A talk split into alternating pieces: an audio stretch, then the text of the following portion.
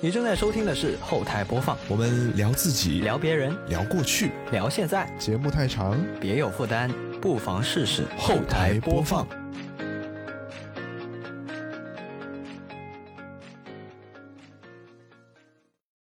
本节目在每周一的零点零一分准时更新，您可以在 Apple Podcast、QQ 音乐、网易云音乐、小宇宙、喜马拉雅、荔枝 FM 和其他泛用型播客平台收听到，全年无休哦。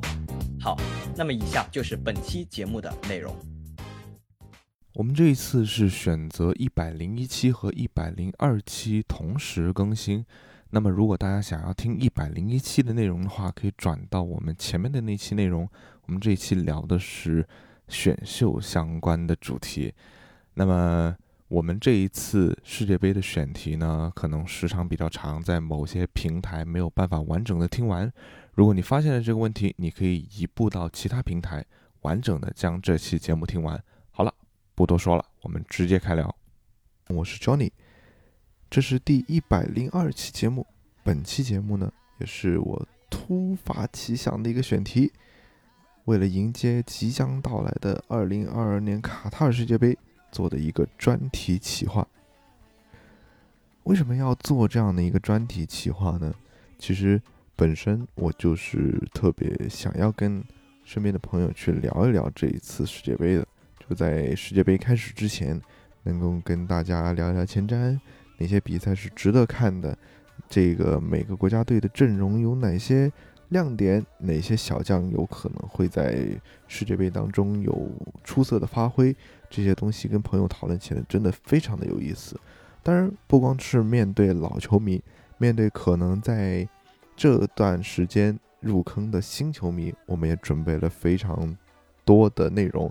比如，就是我们这个开场要跟大家讲的今年世界杯的一些小科普，还有就是我们在哪里可以看到。今年的世界杯，再者，今年的世界杯有什么可以看呢？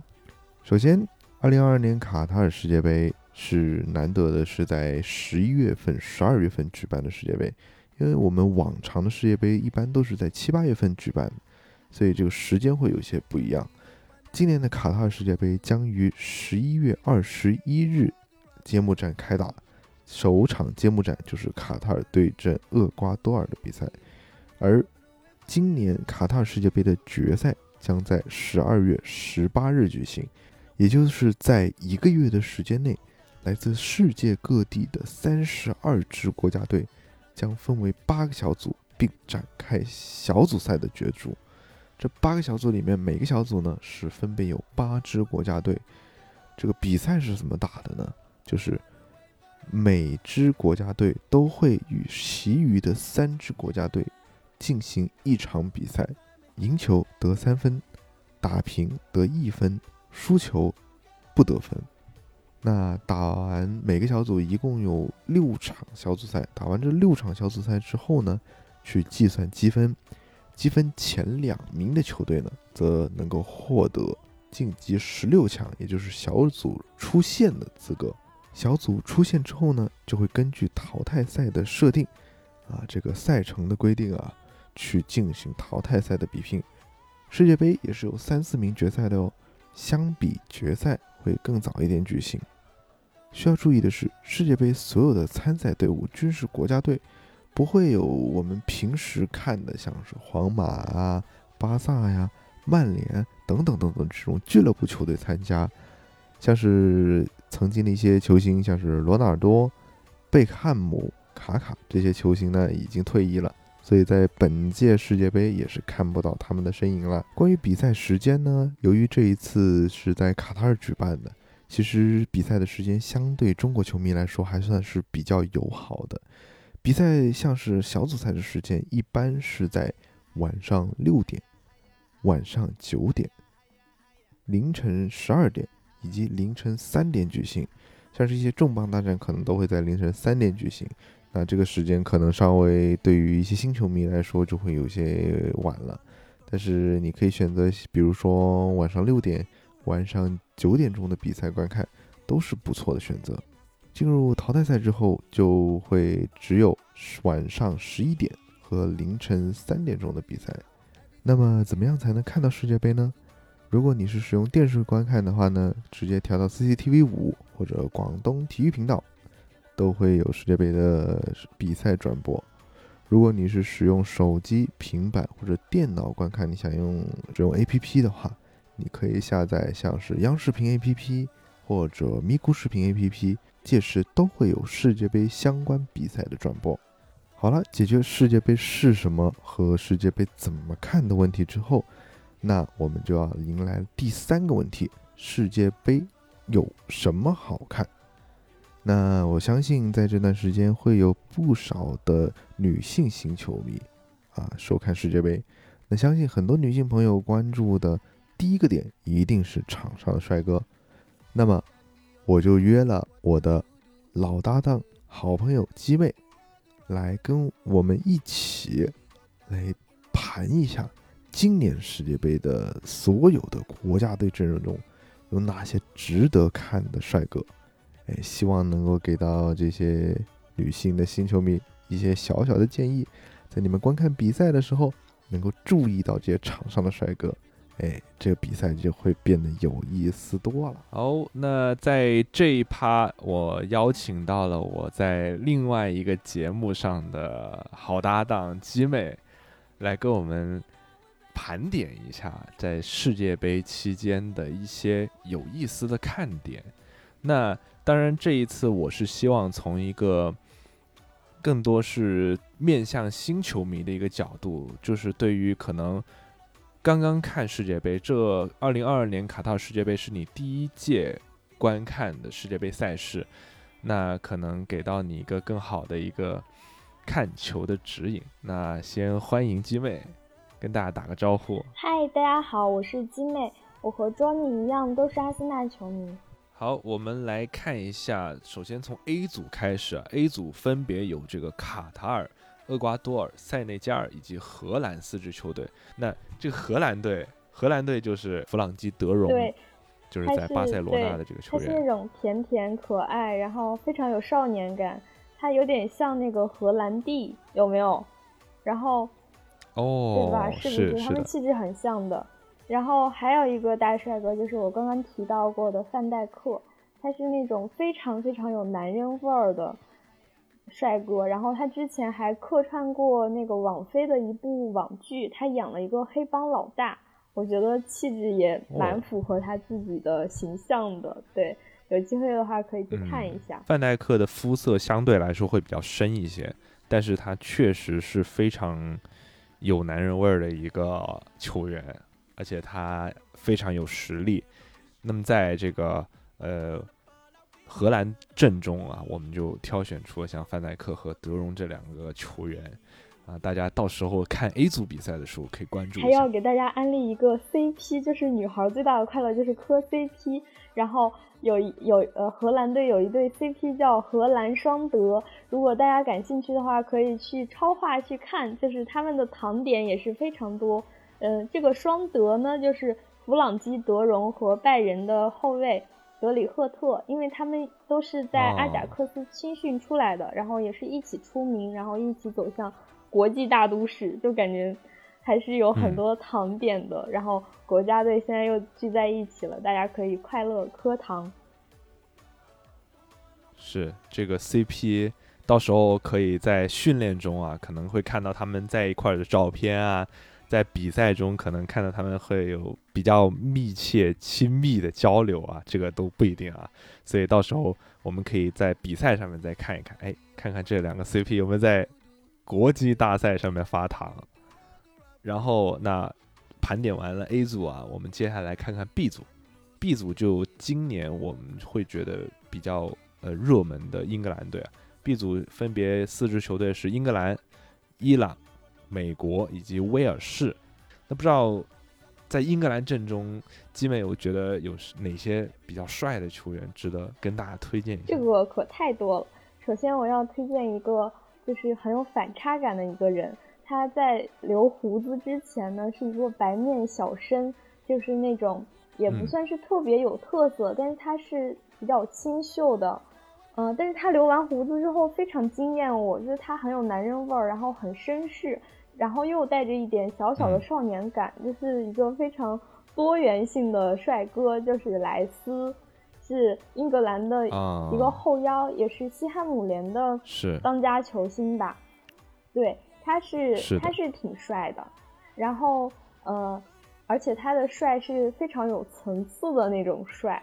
然后另外一个帅哥是我嗯。在定妆照的时候发现的，我发现他穿正装比他穿球衣要帅很多，就是呃来自嗯。纽卡斯尔联的门将波普，他是那种文质彬彬的，然后五官又非常的，嗯、五官排列非常的有秩序，可以这么描述他吗？哦，就是他非常的三庭五眼，他的五官你是找不到什么缺点的，而且他的五官嗯。比例也非常的协调，就是这样子的一个帅哥。嗯是。然后除了这两个帅哥呢，还有非常多非常多的帅哥，比如说刚刚提到的贝林厄姆，就是很多女球迷都说他是新生代里黑人球员里最帅的那一个。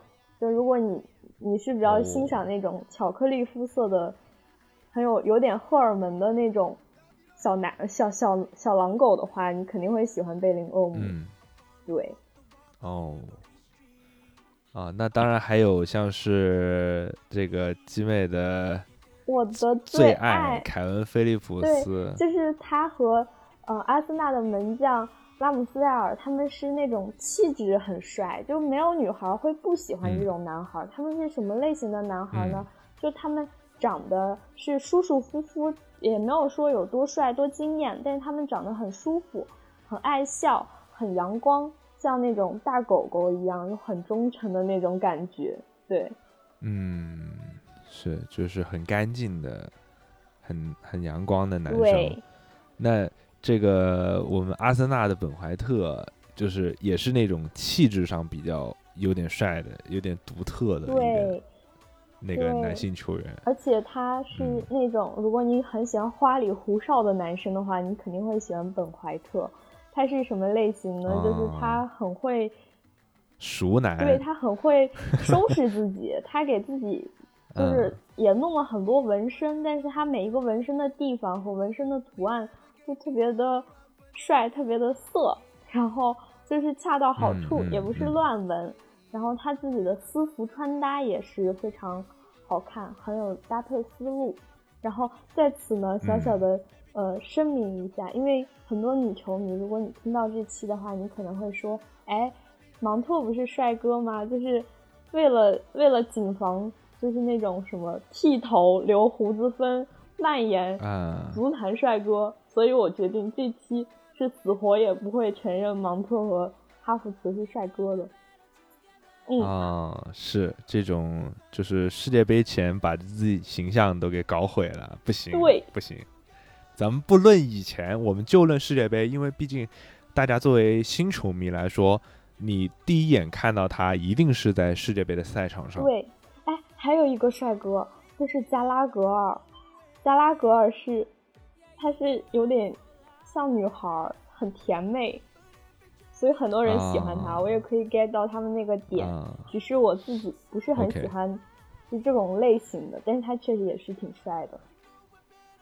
OK，那还有一个，我觉得是呃时帅时不帅，就是这个 曼城的格拉利什。嗯，他是他是年轻的时候是很帅，他和芒特是差不多的一个变化历程。他自己最后不收拾自己了，所以现在看起来很憔悴，也有点邋遢。对，然后之前有之前有女球迷说他长得很像一只蝴蝶犬。那对，那说完了这个英格兰队啊，就接下来是威尔士队啊。那相信啊，相信大家公认的帅哥啊，威尔士的帅哥，那就是阿隆拉姆对塞。这个就要交给机妹来说一说。就是拉姆塞是哪种类型呢？他就是那种翩翩公子，他非常的，就是看这个人的气质就非常的温柔，非常的儒雅，就感觉他念过书的样子呢。因为哦，因为很多球员嗯感觉像是中专毕业的样子呢。然后拉姆塞就是整个人气质非常的感觉有涵养、有文化。然后之前不是他在啊阿森纳的时候也被我们叫对草嘛，就可以想象他还是挺是帅的一个。是的，是的，就是他非常适合跟温格站在一起，是？对，是的，他一看就是温格买回来的，他不看也是温格买回来的。是是是的，没错。那么 B 组啊，就除了这个威尔士的拉姆塞之外，我们就讲完威尔士队了。那 B 组其实就大概到这里了。接下来就是 C 组，相信很多球迷都会关注到这一组，因为为什么呢？因为有阿根廷队。是那么 C 组有哪些球队呢？分别是阿根廷、沙特阿拉伯、墨西哥以及波兰四支球队。那不知道基妹，你觉得在这个阿根廷阵中有哪些球员是深得你心呢？啊，你这个说深得我心，把我一下问愣了，因为我刚开始是想要安利帅哥的，但是你这样一说，我就要安利我喜欢的球员了。就我很喜欢我很喜欢迪玛利亚，我是一个迪玛利亚人迷，哦我很喜欢他，就喜欢他踢球的方式，他踢球的思路，嗯感觉他踢球很聪明。嗯，好了，我不安利他了，反正他也不是帅哥，给你们推荐一个是个人就能看顺眼的人，那就是迪巴拉，嗯就是他长得非常的嗯，少年，很少年感。哎，这个词语被我用了太多次了，但是他确实是足坛罕见的少年感满满的人。他今年已经二十八还是二十九了？嗯，今年二十八岁，对他今年已经二十八了，但是你看他的脸，他就非常的幼态，然后整个胶原蛋白又非常的饱满，然后它看起来就嗯就像二十二岁一样。大家不都说欧美人显老嘛？但是他就是非常的显年是轻，而且他有一个大杀器，就是他的眼睛，他的眼睛是非啊常漂亮的蓝绿色。啊，这种瞳色真的太吸引人了。而且它最主要的一点就是，我们经常会关注到他的眼睛，为什么呢？因为他的庆祝动作，他庆祝动作就是将这个手啊做出一个打勾的这样的一个动作，放在哦他的这个眼睛下方，然后遮住他遮住他的遮住他的鼻子啊、嘴啊什么的，你就真的只能看到他的眼睛，你会发现他的眼睛真的非常的好看。摄人你就会被他深深的吸引到。我觉得相信就是大家在看阿根廷的时候，一定会注意到迪巴拉这张非常帅气的脸庞。对，所以希望他能进个球，然后庆祝一下。哎，对对对，是的。好，那这个 C 组我们的盘点就到这里了，接下来就是 D 组。D 组有今年的也是夺冠热门之一，卫冕冠军法国队，还有包括澳大利亚、丹麦、突尼斯在内啊，这一共四支球队。不知道这个法国队中，你觉得哪个球员比较帅？那首先呢，我要说一下我们的前任大帅哥，呃，就是嗯吉鲁，他是他是就是怎么说，他是浓颜大帅哥，可能更加符合欧美人的审美。他在之前有一届那种嗯评选欧洲帅哥，就是足坛帅哥的欧洲评选中，他拿了第一名，就是最性感的男人，他拿了第一名。哇哦，所以他是一个很有荷尔蒙、非常有男人气的一个，呃，一个一个帅哥吧。我不知道怎么描述了，都已经语塞了，就是非常非常有非常性感，非常性感，对对对，对，非常的法国男人，就这么说，非常的法而且他染了一个这个银色的头发，他这个非常帅。对，而且他他是一个大胡子，就是他虽然是个大胡嗯子，但是他依旧是他把胡子驾驭的非常好。就有些人留胡子嗯非常的邋遢，显得他脸上总觉得哪里刮的不干净还是怎样。但是吉鲁这个胡子就感觉他更性感了，更男人味儿，就是非常的适合他。对，然后是的，是的除，了吉鲁之外呢，我还要提名第二个人。这个就不一定是他长得很帅，而是我觉得他美商很高，就是本泽马很。有气质。对，本泽马就是他非常的会穿搭，他好像是好像是哪个牌子哪个大牌的什么全球代言人还是啥的了，而且嗯他自己特别了解自己适合什么样的搭配，在金球奖嗯颁奖的时候，他的那个眼镜，金丝边眼镜啊，好帅，哇哦就有一种斯真的文败非常类的感觉。温文儒雅的感觉，对，，很配他。我相信他在球场上，我觉得他很帅的一点，就是他很戳我的一点是，不知道他为什么，不知道是手受伤还是怎么样，他的左手是一直绑的一就是绑的绷带的，嗯，但是那个真的很帅啊！我觉得男生应该都挺喜欢这样子绑法，就觉得会很帅。但是这个好像这个我不知道就是啊，他好像是手受伤了，然后因为一场很重要的比赛，因为我不是皇马球迷，嗯、我只是在别的地方看到，可能记得不是很清楚，可能是欧冠决赛之类的比赛，就很大的一个比赛。然后那个比赛的时间其实是他做那个手指头的手术最好的时间，但是他为了比赛他放弃了，所以他的那个嗯。手指头就相当于就是做不了手术了嘛，就可能要继续这样绑下去了。哦非常的，就是他手还是有受伤。对，他是手是受伤的，但是这个事情就是非常的敬业，不仅是帅，而且他真的很敬业。敬业的男人真的很嗯帅。啊、哦然后这个就是 D 组，接下来我们这已经盘完了上半区了啊，然后接下来到了这个下面的这个 E 组一组呢，我相信是这一次世界杯的死亡之组，因为有西班牙、哥斯达黎加、德国以及日本这四支球队。那这个这个这帮子西班牙球员里面，你觉得有哪些你比较推荐大家去关注的帅哥吗？那当然，首先要推荐我最喜欢的略伦特。我就是一个嗯完全完全不看西甲的人，我可能认识西甲的一些人都是什么皇马呀、巴萨呀，就是看足球新闻不得不不认识他们的人。但是就是嗯嗯略伦特，他是一个帅到我完全不看马竞，但是我知道他的存在。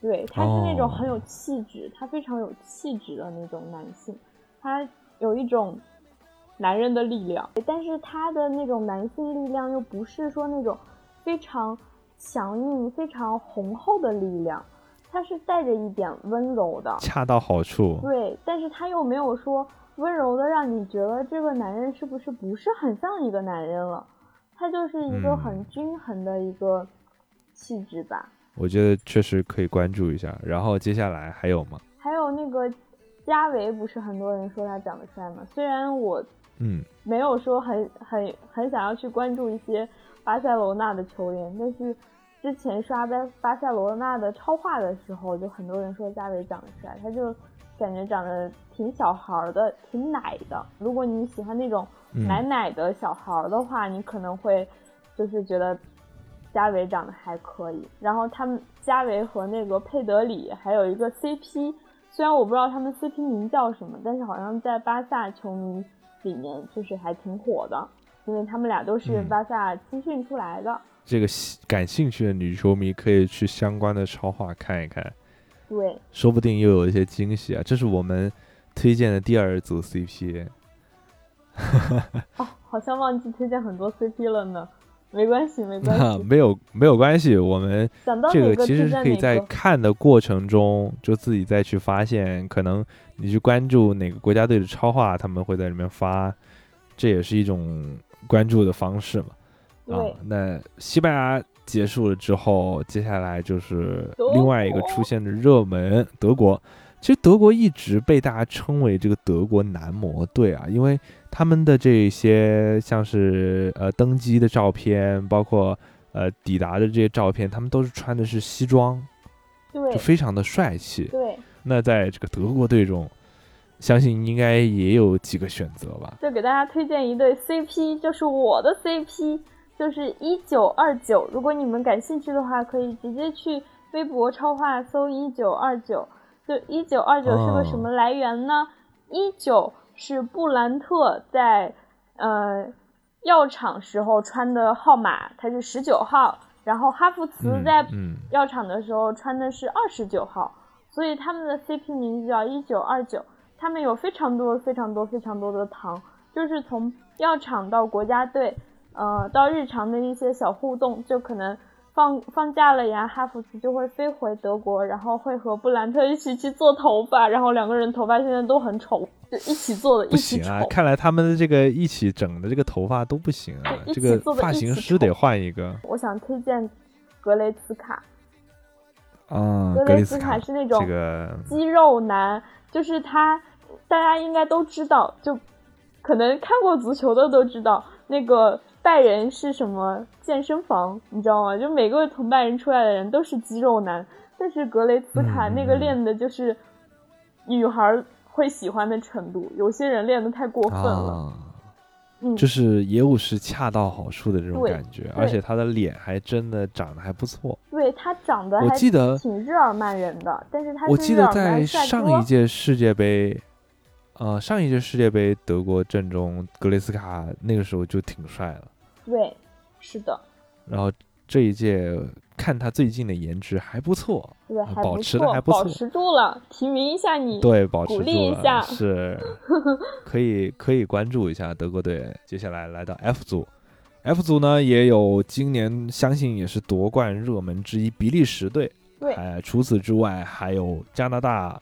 摩洛哥以及克罗地亚，然后在比利时阵中，比利时阵中你觉得有哪些比较值得推荐的球员？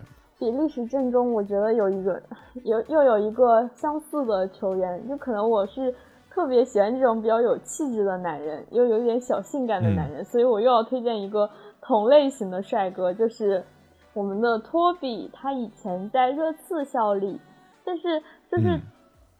就是我因为主队的原因，我其实还是蛮不喜欢热刺这个球队的，连带着不喜欢热刺很多球员。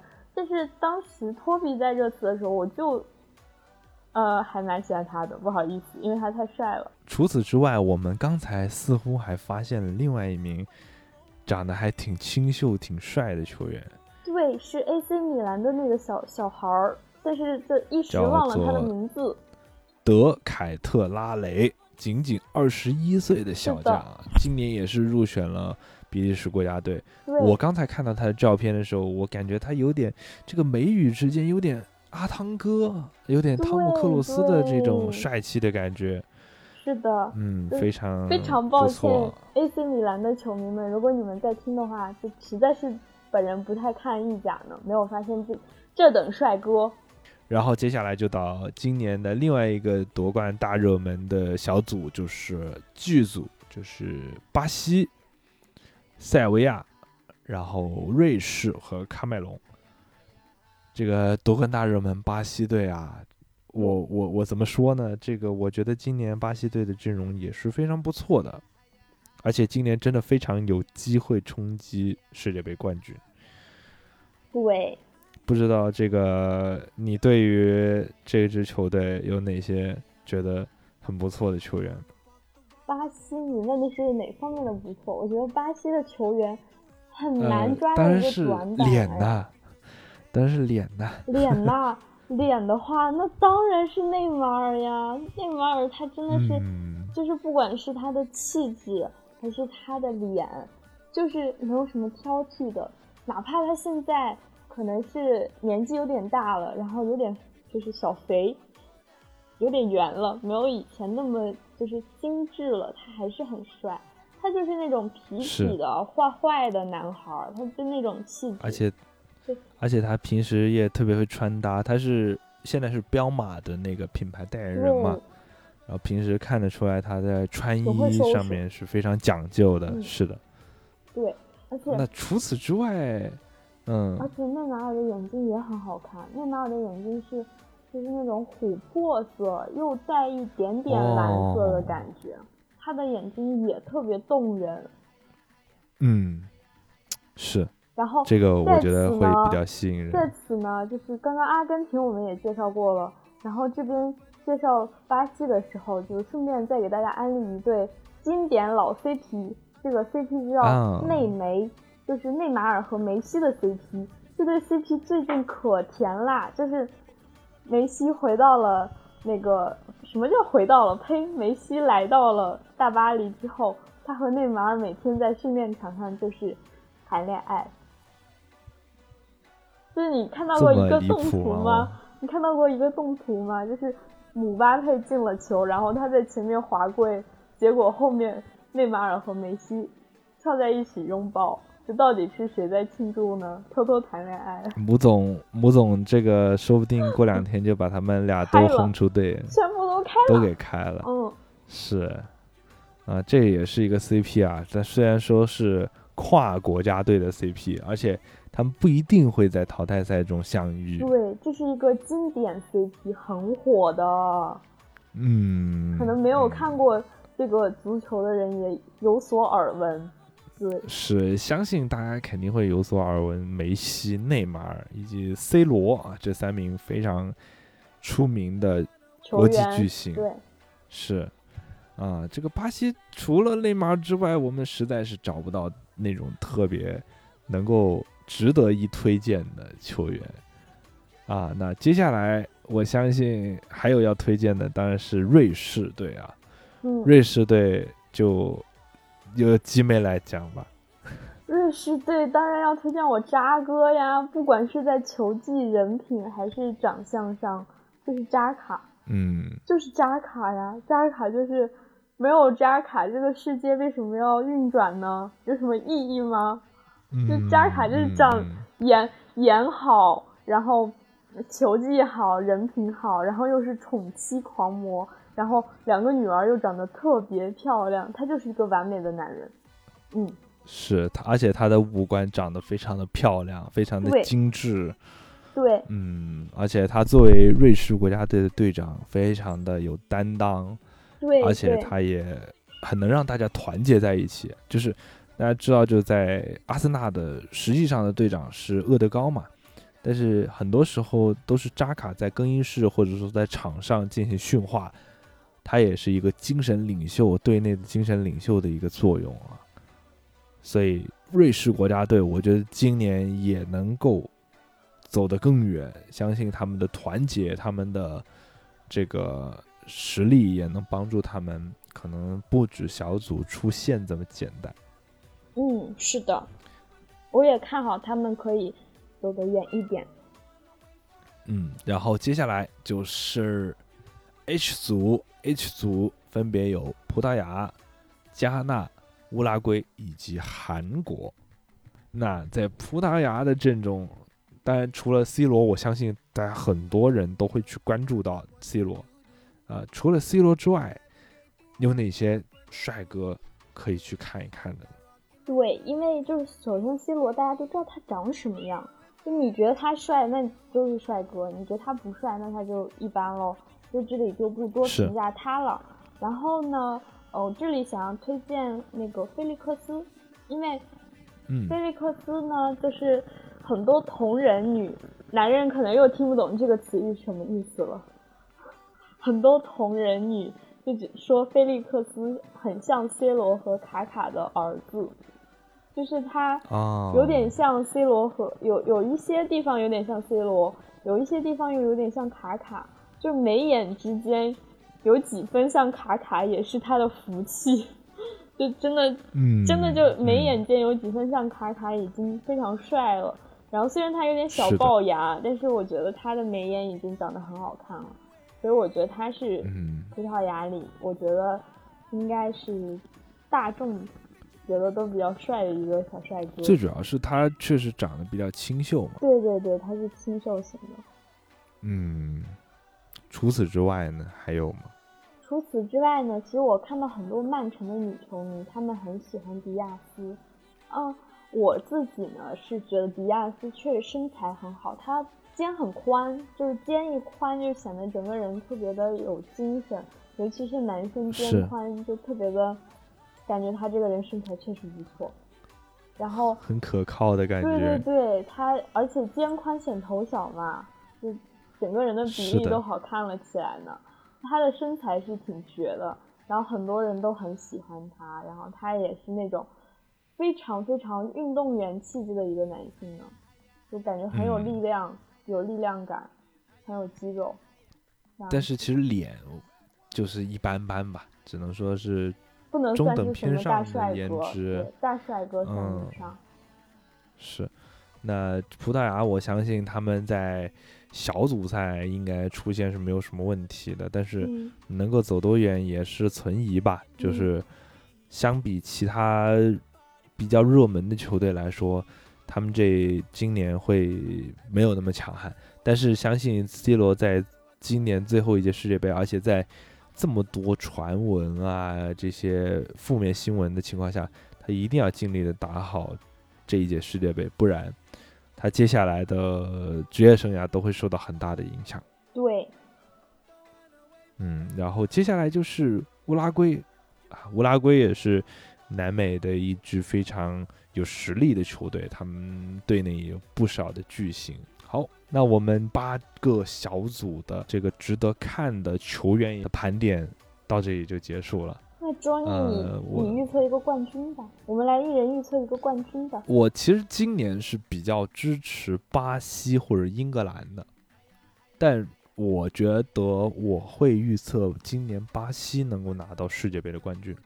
哎，真没意思，咱俩想的一样，因为巴西今年实在是太强了，每一条线都没有短板呢。是的，所以我觉得今年我们看吧，我觉得世界杯有很多很多不定的东西，是的，所以这个接下来在节目播出的这一天，就是我们是会在周一播出，在周一播出的时候，世界杯已经开赛了，但是真正值得看的比赛还在今天晚上九点钟，那就大家到时候可以观看这个 B 组的小组赛第一轮，英格兰对阵伊朗的比赛，看看我们刚才讲到的，像是这个。呃，像是赖斯啊，像是这个呃 KP 啊，凯文菲利普斯啊，像是这个呃还有这个呃嗯波普也不会首发，对，波普不会首发，我们有希望看到赖斯首发，对赖斯不是有希后望，赖斯是肯定会首发。是，然后能够看到这些帅气的球员啊、呃的第一场比赛，而且这个时间非常的友善，是在晚上的九点钟啊，可以饭后看完这场比赛就洗澡睡觉。好，我们这个进入到第二趴的内容，这一次又请到了我们呃之前一起聊足球的豆泥跟马哥，然后我们作为这个老球迷啊，然后跟大家来盘一盘，聊一聊这一届世界杯到底有些什么有意思的看点。来，先跟大家打个招呼吧，马哥。啊好，大家好，我是马哥。呃，然后豆泥。Hello，我是豆泥。就首先，我觉得，呃，大家应该都会看的第一场比赛是这个英格兰对阵伊朗的比赛，就是呃周一晚上九点钟，这场比赛应该是大家黄金时间啊，对，黄金时间的这场比赛，我觉得应该挺值得去看的。然后接下来会有一些强队的比赛，我看一下，嗯，德国踢如果要看这个对，就是如果是对荷兰有有兴趣的话，就是二十二号的十二点钟对阵塞内加尔的比赛，然后就是阿根廷的第一场也是黄金时间嘛，就是六点钟对沙特，这场也挺值得看。但如果是要看法国的话，法国第一场是看，就这个时间会稍相对较晚一些。那我觉得要论最值得看的第一场比赛，应该是在二十三号晚上九点钟德国对阵日本的这场比赛，我觉得会非常好看。就是如果说是论前前几场比赛的话，然后对，然后如果呃第一轮除了这个德国和日本，或者呃，然后可能第一轮的最后一场比赛，呃，巴西打塞维亚也是，呃，也呃也可以看的。嗯，但是是三点钟，巴西那个时间就相对来说没有那么友好一些。嗯，就除此之外，就剩下了，呃，第一轮基本上就是还好吧。第一轮的这个比赛对阵，你说我觉得最精彩的应该就会是德国打日本，就算是比较强的两支球队的对话。然后就是第二轮的法国对阵丹麦，这场应该也算应该会比较好看。然后就是第二轮的西班牙打德国，在二十八号晚上的凌晨三点。虽然要熬夜，我觉得，但是我觉得这场比赛应该值得看，就是非常值得看的一场小组赛。然后就是葡萄牙打乌拉圭，二十九号凌晨三点。我我我发现这些呃精彩的比赛好像都时间会比较难受一些。嗯，还有什么比那赛？可能，但是但是还但是，其实如果你经经常看什么欧冠，其实这个点这个点可能是正精神的时候。还比较比较符合看欧冠的时间，是是，但欧冠一周一次，讲六点去看世界杯，总感觉有一些奇怪，对吧？嗯，但是就看大家能不能熬到那个时候，因为很多这些比赛都是在工作工作日嘛，工作日的晚上的话，会稍相对来说会比较比较难熬一些。除此之外，还有什么比赛是小组赛的比赛是非常值得推荐看的？那当然是第三轮，这个十一月三十号晚上半夜三点啊，这个伊朗打美国，这必须看好吧？是因为是这场上做组很有可能就出现你踢着踢着比赛，从从球库里掉出一把格洛克了，都都有可能，知道吧？觉得这场比赛，这个现场很很可能出现一些冲突。是，确实有有这样的可能性。呃除此之外呢，还有吗？呃，但可能第三轮你韩国打葡萄牙也是可以看一看的。嗯，然后或者是塞尔维亚和瑞士，塞尔维亚和瑞士很有可能就是越是第三轮了，他们很可能靠这场职业对话来最后决定这个哦小组第二到底是谁出现？对对对对对，是有。就小组赛目前大概就是这样子，然后其实论出现的话，我觉得我统计了一下大家的看法，其实基本上。呃，就是没有特别大的出入啊，除了 A 组啊，完 A 组的第二，我们三个人都持了不同的意见，就是我是觉得塞内加尔能出，然后马哥觉得卡塔尔能出，然后窦总觉得厄瓜多尔可以出，啊，这个咱们三个就持了不同的意见。然后其实基本上对小组第一，大家的呃看法都差不多，基本上都是第二的差异，就是呃小组 B 组小组第二，你们俩觉得都是美国，但是我选的威尔士，但是我这么一盘算下来，我觉得美国的出现的希望确实挺大的，就是可以期待一下。然后这个 C 组第二名，我跟马哥都选择了波兰，呃，为什么窦总选择了墨西哥呢？呃，凭感觉没有没有什么。不不，但是但是但是莱万在国家队表现确实一般啊。是，但是墨西哥我觉得会更加差一些，但也不好说，咱们万一呢真不好说，万一呢说不定 万一万一就能猜中呢，对吧？然后接下来就是，嗯、还有就是剧剧组的第二名，呃，马哥跟窦总觉得都是塞尔维亚，然后我选择的是瑞士，这个这个咱也不知道啊。然后就是这个这个确实，我觉得这两个谁都有可能。对，因为出现瑞瑞士国家队表现确实是挺好的，是这个万一呢？呃，你如果说这八个组里，可能最让人纠结的一个，那就是塞尔维亚和瑞士到底谁能出现了。是，然后就是 H 组，H 组到底是葡萄牙还是乌拉圭能拿小组第一，就要看这个 主教练到底上不上。需要看主教。练，对，哎，就看胆子到底够不够大。对，然后小组第二的话，也可以看一看到底会是乌拉圭、葡萄牙还是韩国，都说不定啊，就看主教练胆子够不够大，还是这个问题。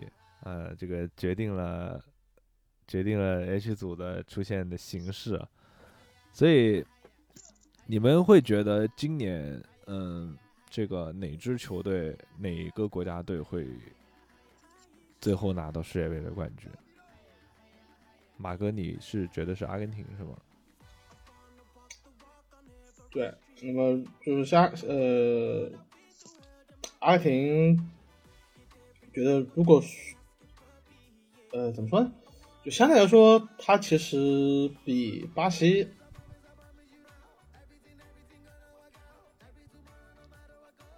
算还是不扯那么多吧。我觉得还是个人情感，好吧？你的个人情感来源是是是是为什么？为什么你会觉得阿根廷嗯要夺冠？那我肯定我像像什么罗梅罗啊，然后还有迪巴拉呀这种，还是我我我我可能会主要看就是可能我喜欢的球员占的一个比例吧。嗯嗯，就是你你自己喜欢的球员在阿根廷队中比较多，然后你会更加支持阿根廷队多一点。对。那你觉得阿根廷队在出现之后，大概率会遇到丹麦？就现在来看的话，大概率会先遇到丹麦。能对，小组第二是打丹麦。对，然后那丹麦这场怎么样？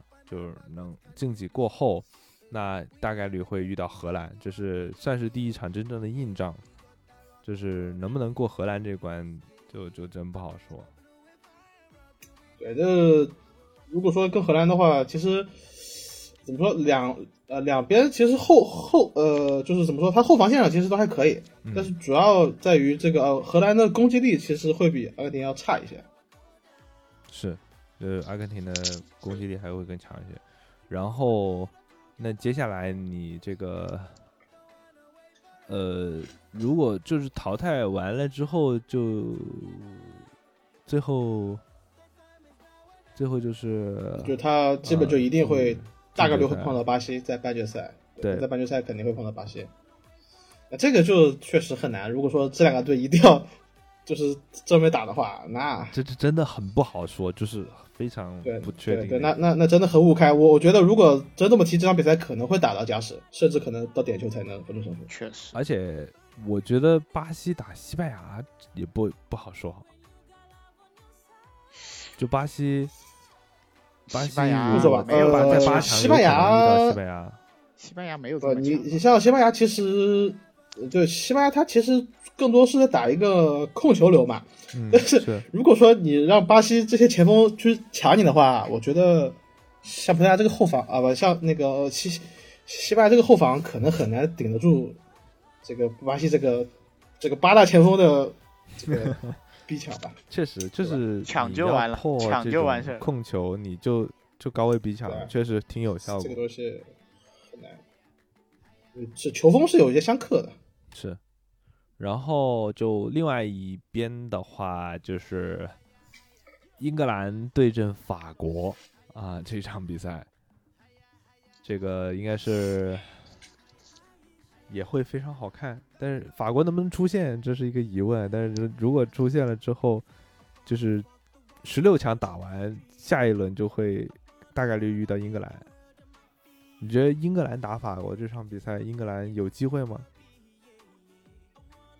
有啊，我看窦总选的是法国，就对是窦总觉得法国可以，但是我觉得英格兰兰。就其实其实其实这两个队看下来，谁都有机会吧，我只能说，可能更可能英，但是但是还是觉得说法国毕竟是吧，感觉赢面会大一点。我点。其实还是会要看一下，就是英格兰他前场这些这些人的状态吧。就是你像，比如说，如果说，比如说你，不如说你像像像斯特林或者像格像那个呃福登啊、萨卡呀、格拉利什这种，看他们的状态到到的怎么样。因为对于凯恩，我觉得应该是还是还是能靠得住的。那么，呃，他两边的问题可能需要关注一下，看他看他们在小组赛的一些，可能因为小组赛他的他的就是也不强嘛，所以我觉得他很可能进行一些就是一些阵容的一些演练，看看出现之后会到底用哪三个锋线的搭档来进行之后的比赛。嗯，就最主要还是要看小组赛具体的表现是怎么样，你出现之后才能知道这个淘汰赛他能打成什么样子。然后还有就是这个比利时，比利时对阵德国这场比赛，我觉得会有点意思。就是比利时出线之后就要碰德国，然后你这个比利时打德国，呃，窦总同样是跟我们选择的不一样，他是觉得德国能够能够击败比利时。我怎么说觉得德，我这个我我老德国球迷了，但是啊这是我出三千万 买德国赢，对呀、但是这个德国今年可能是估计大概率要倒在半决赛了。这个，但是我我就我就我觉得德国这个阵容还可以看一下。比利时，嗯，嗯，但比利时也有机会。比利时还这么其实呃，对，因为其实其实如果你让德国，其实德国他前场可以以这个拜仁的这个攻击群为核心啊，但是你就要看他中锋这个位置上到底上谁。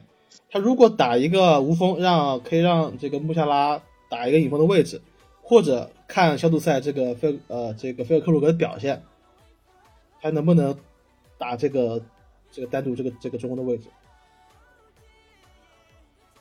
嗯，但是我我我还是觉得比利时的机会会大一些。今年德国的这套阵容感觉攻击力欠佳，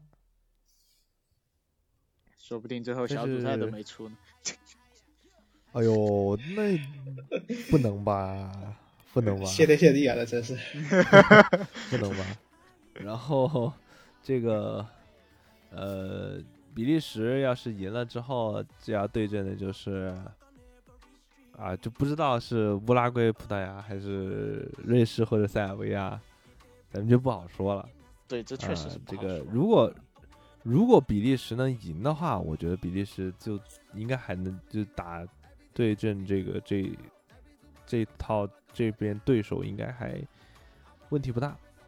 那最后就是最后就是比利时如果再赢，那就有可能对阵英格兰和法国的，就对阵英格兰和法国的胜者嘛。就最后，我觉得这一侧，我始终觉得英格兰的几率会大一些。但万一呢？我看马哥选择的是比利时能进，就是比利时最后能能能进到决赛。比利时能进得了决赛吗？这个唉，怎么说？可能这两边我可能会，可能门将的发挥，我觉得这两场也就如果呃英格兰打比利时，也很有可能进到点球。嗯，那么如果进点球，那比利时应该是能赢的。就是说，其实还是非常信任比利时的门将。呃，那然错错也不应该是谁，对吧？对吧？对对吧那这个东西太强了，啊，这没办法。是，嗯，这个会有不少好看的比赛，在这个四分之一，还有这个半决赛，我相信这些比赛都会都都剩下都是强强对话的，除非除非今年今年又有暴冷，对但是其实怎么说，就是呃，今年能换五个人之后啊，就是这这种呃比较强的强的队伍，它的阵容深度深了之后，其实我觉得爆冷的可能性就会变得更小了。确实，确实就是你有更多的选择，和你战术上也有更多的变化。看吧，我觉得我倒是希望有一些冷门出现，比如说日本队，比如说窦总选的韩国队，你像这种我我孙哥对，我孙哥一一人呃，呃，扛着韩国队往前走是吧？挺挺挺挺难，挺难，我只能说挺挺难。哎，但是如果说是今年，嗯，韩国肯定踢不过巴西的。这个射手射手榜啊的选择，你们会有自己心目中的选选手吗？马哥，呃，如果我选的话，金靴我觉得大概率还是凯恩，嗯，看，而且他很有他很有可能第一场打伊朗就给你来个帽子戏法，然后小组赛可能攒六个球，就是就是就这个 这个呃世界杯呃金靴基本上都是五到六个球左右，没有那种对啊但他很少有那种很很多进球的情况。对，你看，你看，可能上上一届就是靠这个小组赛这个刷出来进去的嘛，所以呃，所以英格兰一英英格兰今年这个小组的的对手也不算特别强。你可能比如说，你看你对伊朗进三个，对美国进两个，对俄罗斯进两个，这这就就拿拿到了稳稳拿金靴了。这这对吧？这样对吧？这这这这这也是可以的，这也是可能的，对吧？是，然后呢？除了凯恩之外，还会有什么哪些球员？你觉得会在哎凯恩之后，我可能会给到努涅斯，也有可能。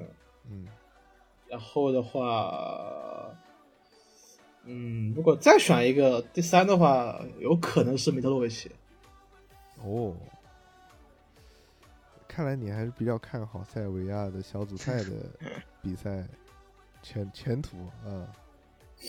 对对对对，这么说，因为因为因为塞尔维亚这个队，他的打法就注定了，就米雷他一定是这个核心，所以如果说塞尔维亚他进球，那肯定那那可能百分之八十都是米雷克维奇来进球。嗯所以呃，那那么你看，其实其他队伍没有哪一个队是有这种 绝可对可能除了韩国，对嗯对嗯对，可能除了韩国，只有塞外这种，他是可能你一个人能能包办队内大部分得分的一个人。嗯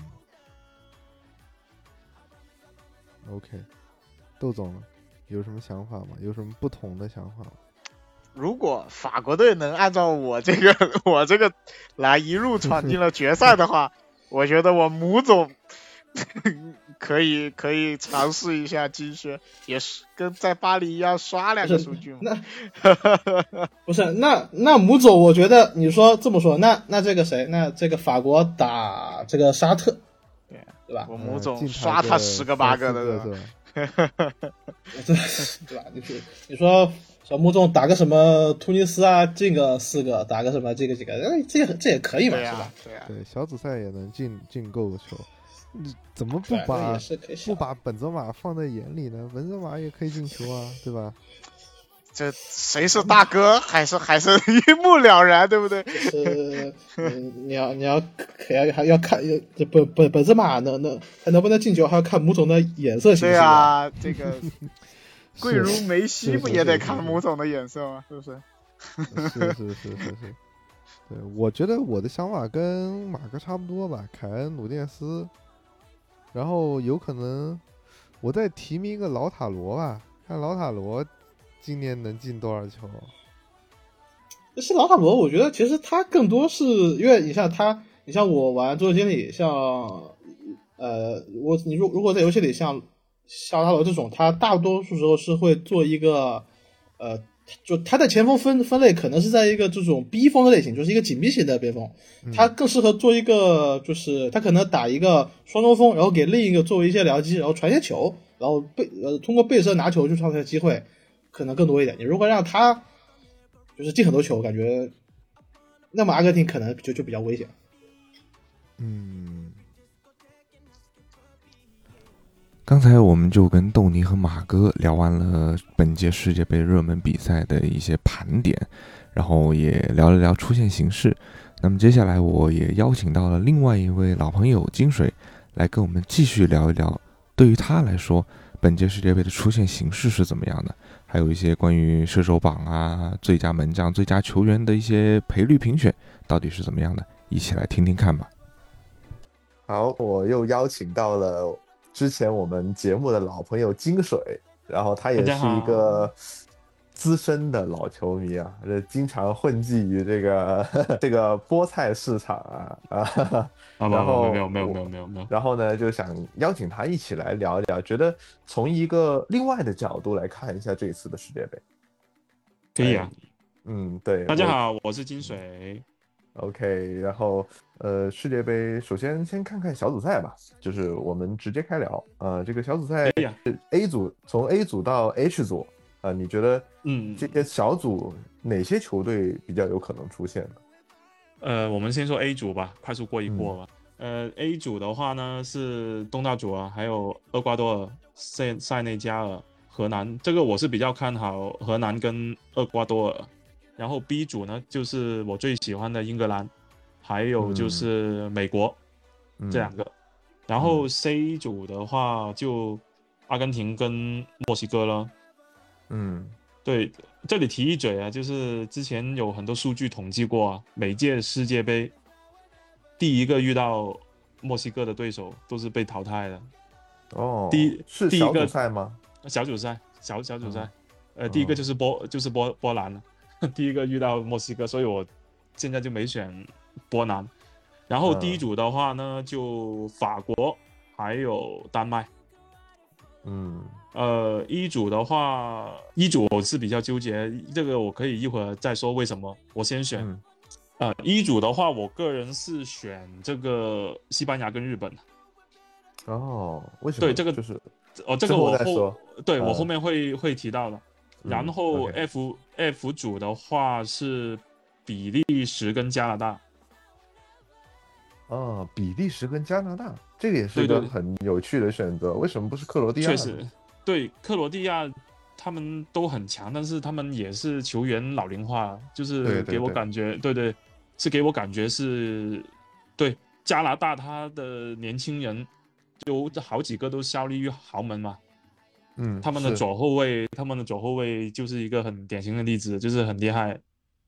然后，所以我是就是足球这个运动，我个人的话更倾向于年轻人，因为他有有他们有气力，有冲劲。嗯虽然老老球员他会有经验。嗯嗯，然后 G 组的话是巴西，还有瑞士。啊，巴西和瑞士，对，OK，然后 H 组的话是葡萄牙跟乌拉圭，我感觉亚洲第一名就这这次杯赛亚洲层面拿第一名就是日本，呃，美洲的话就是巴西，就不分南北美了，嗯。就南美洲就巴西，然后欧洲就英格兰，我我是我是这么看，纯粹个人的一个，嗯，OK，其实你按了。也嗯。就是也按赔率来说，也透露一下，这这次就是从呃官方角度来看，就民间官方的一些渠道的的角度来看，看好是谁第赔率最低的就是巴西，第二就是哦阿根廷，嗯，第三就是法国，第四就是英格兰，第五就是是西班牙。第对但是有一个玄学啊，就是他们说赔率前三的球队都拿不了冠军。嗯，这次我感觉巴西可以可期一下。呃，期待一下是吧，嗯，对，可我觉得可期一下，但是他西班牙跟德国的赔率是排在五六这个位置，我是不太认同的。但是他们也有他们的算法，我就不懂，就感觉从实力来说，他们应该去不了五六这个水这个水平。嗯嗯五六七八九十，对啊，前十名，呃，前十名两支来自美洲的，然后八支来自欧洲的。嗯，所以这个觉得半决赛啊，就半决赛，呃，首先荷兰啊四四强，呃，应该说是在四分之一决赛，荷兰要对阵阿根廷这一场，就会我我是不知道谁能够有实力晋级，然后晋级完了之后呢，胜者就要对阵如果能淘汰西班牙的巴西，嗯，就是这是半决赛啊，半决嗯。赛就是有可能是荷兰和阿根廷的其中一个球队去打巴西，嗯这个我就不知道能够谁能谁能这个进到决赛，所以我觉得决赛怎么样都应该是一个呃美洲球队打一个欧洲球队的正常性会很大。应该这个就是世界杯的魅力，就是不同州之间去打。因为你如果你州内打的，它有自己州内的杯，这么好看，就你感觉有时候他打别的州的球队的话就，就就世界杯，我觉得好看就好看在这个地方。是的，就是之前之前上一届世界杯不就是那个打呃法国打克罗地亚嘛，嗯，那就等于说是欧洲杯的那种，哎，它都是对就是没队嘛。就没就没没什么乐趣。如果看到，其实你现在数下来，欧洲球队也是比较多的。其实，觉得小组赛，比如说小组赛第一轮，我觉得最好看的应该是德国对阵日本的比赛。嗯，我看一下第一轮的比赛。挺挺挺值得期待的。如果日本，如果我我是日本的一个技术层面的话，我当然想德国跟西班牙都逼平他们，这个是最这个是最好，但是也很难。其实其实我觉得他能赢。你不是要希望他赢德国吗？对，想是这么想，只是我个人就站在我个人角度，如果其实你按道理站在中立角度的话，这一组出现应该是德国跟西班牙。但是我觉得日本就代表着现在亚洲最高水平了，已经就是就日跟韩嘛。但是韩现在他他们现在的技战术水平还有其他的，我感觉都没有日本强，所以我是感觉，呃，对我我是感觉比较站日本这一边，也只能站他德国跟西班牙尽可能逼平，不行的话随随便赢一队也好。嗯嗯。第一轮。第一轮好像就这这场比较好看，看了一下，是是的，呃，还有乌拉圭打呃韩国咯。相对来说，我觉得是不如那个 巴西对吧？那个日本日本打德国那么好看。确实，第二轮的话有什么比赛？第二轮哦，西班牙德国第二轮，呃，英国美国啊，英英国英格兰打美国，对，英格兰打美美国。第三轮就很普通，然后呃，第二轮，第二轮还有就是那个法国打丹麦，这个他们因为上一届世界杯就是同一样同一个小组，嗯，所以可以值得看一下这场。我觉得法国不一定能赢得下来，不一定啊？你觉得？我觉得不一定，丹麦很强的，丹麦打法国很有心得了。我操！然后就是，然后就是西班牙打德国嘛。然后就是呃，接下来葡萄牙打乌拉圭，H 组的第二轮，然后就是呃，哎，我怎么记得我怎么记得巴西跟瑞士是上一届世界杯也是同组的，他们也有对战过的，我记得，反正好像都是有同组的，就是有之前上一届世界杯是同组，但是就是因为这这一年世界杯的时间其实相对来说会比较友好，就是。会在晚上六点、九点、十二点，对于我们来说比较友友好。对，对于 我们来说比较友好。然后还有一个凌晨三点，但是很多好看的比赛都在凌晨三点，所以有时候还可能还真得熬一下夜，看一下三点钟的比赛。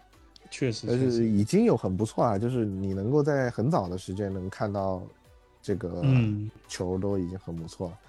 然后到时候周一就是下周一啊，下周一。零点就会开赛的这个卡塔尔对阵，就是周日晚是吧？是明晚的意思吧？就是明天晚上，周一凌晨嘛，就是周一的十二点，呃晚呃凌晨零点嘛，呃是卡塔尔对阵厄瓜多尔的揭幕战。然后其实十一点应该就开始了，十一点是那个开幕式嘛。哦哦，然后。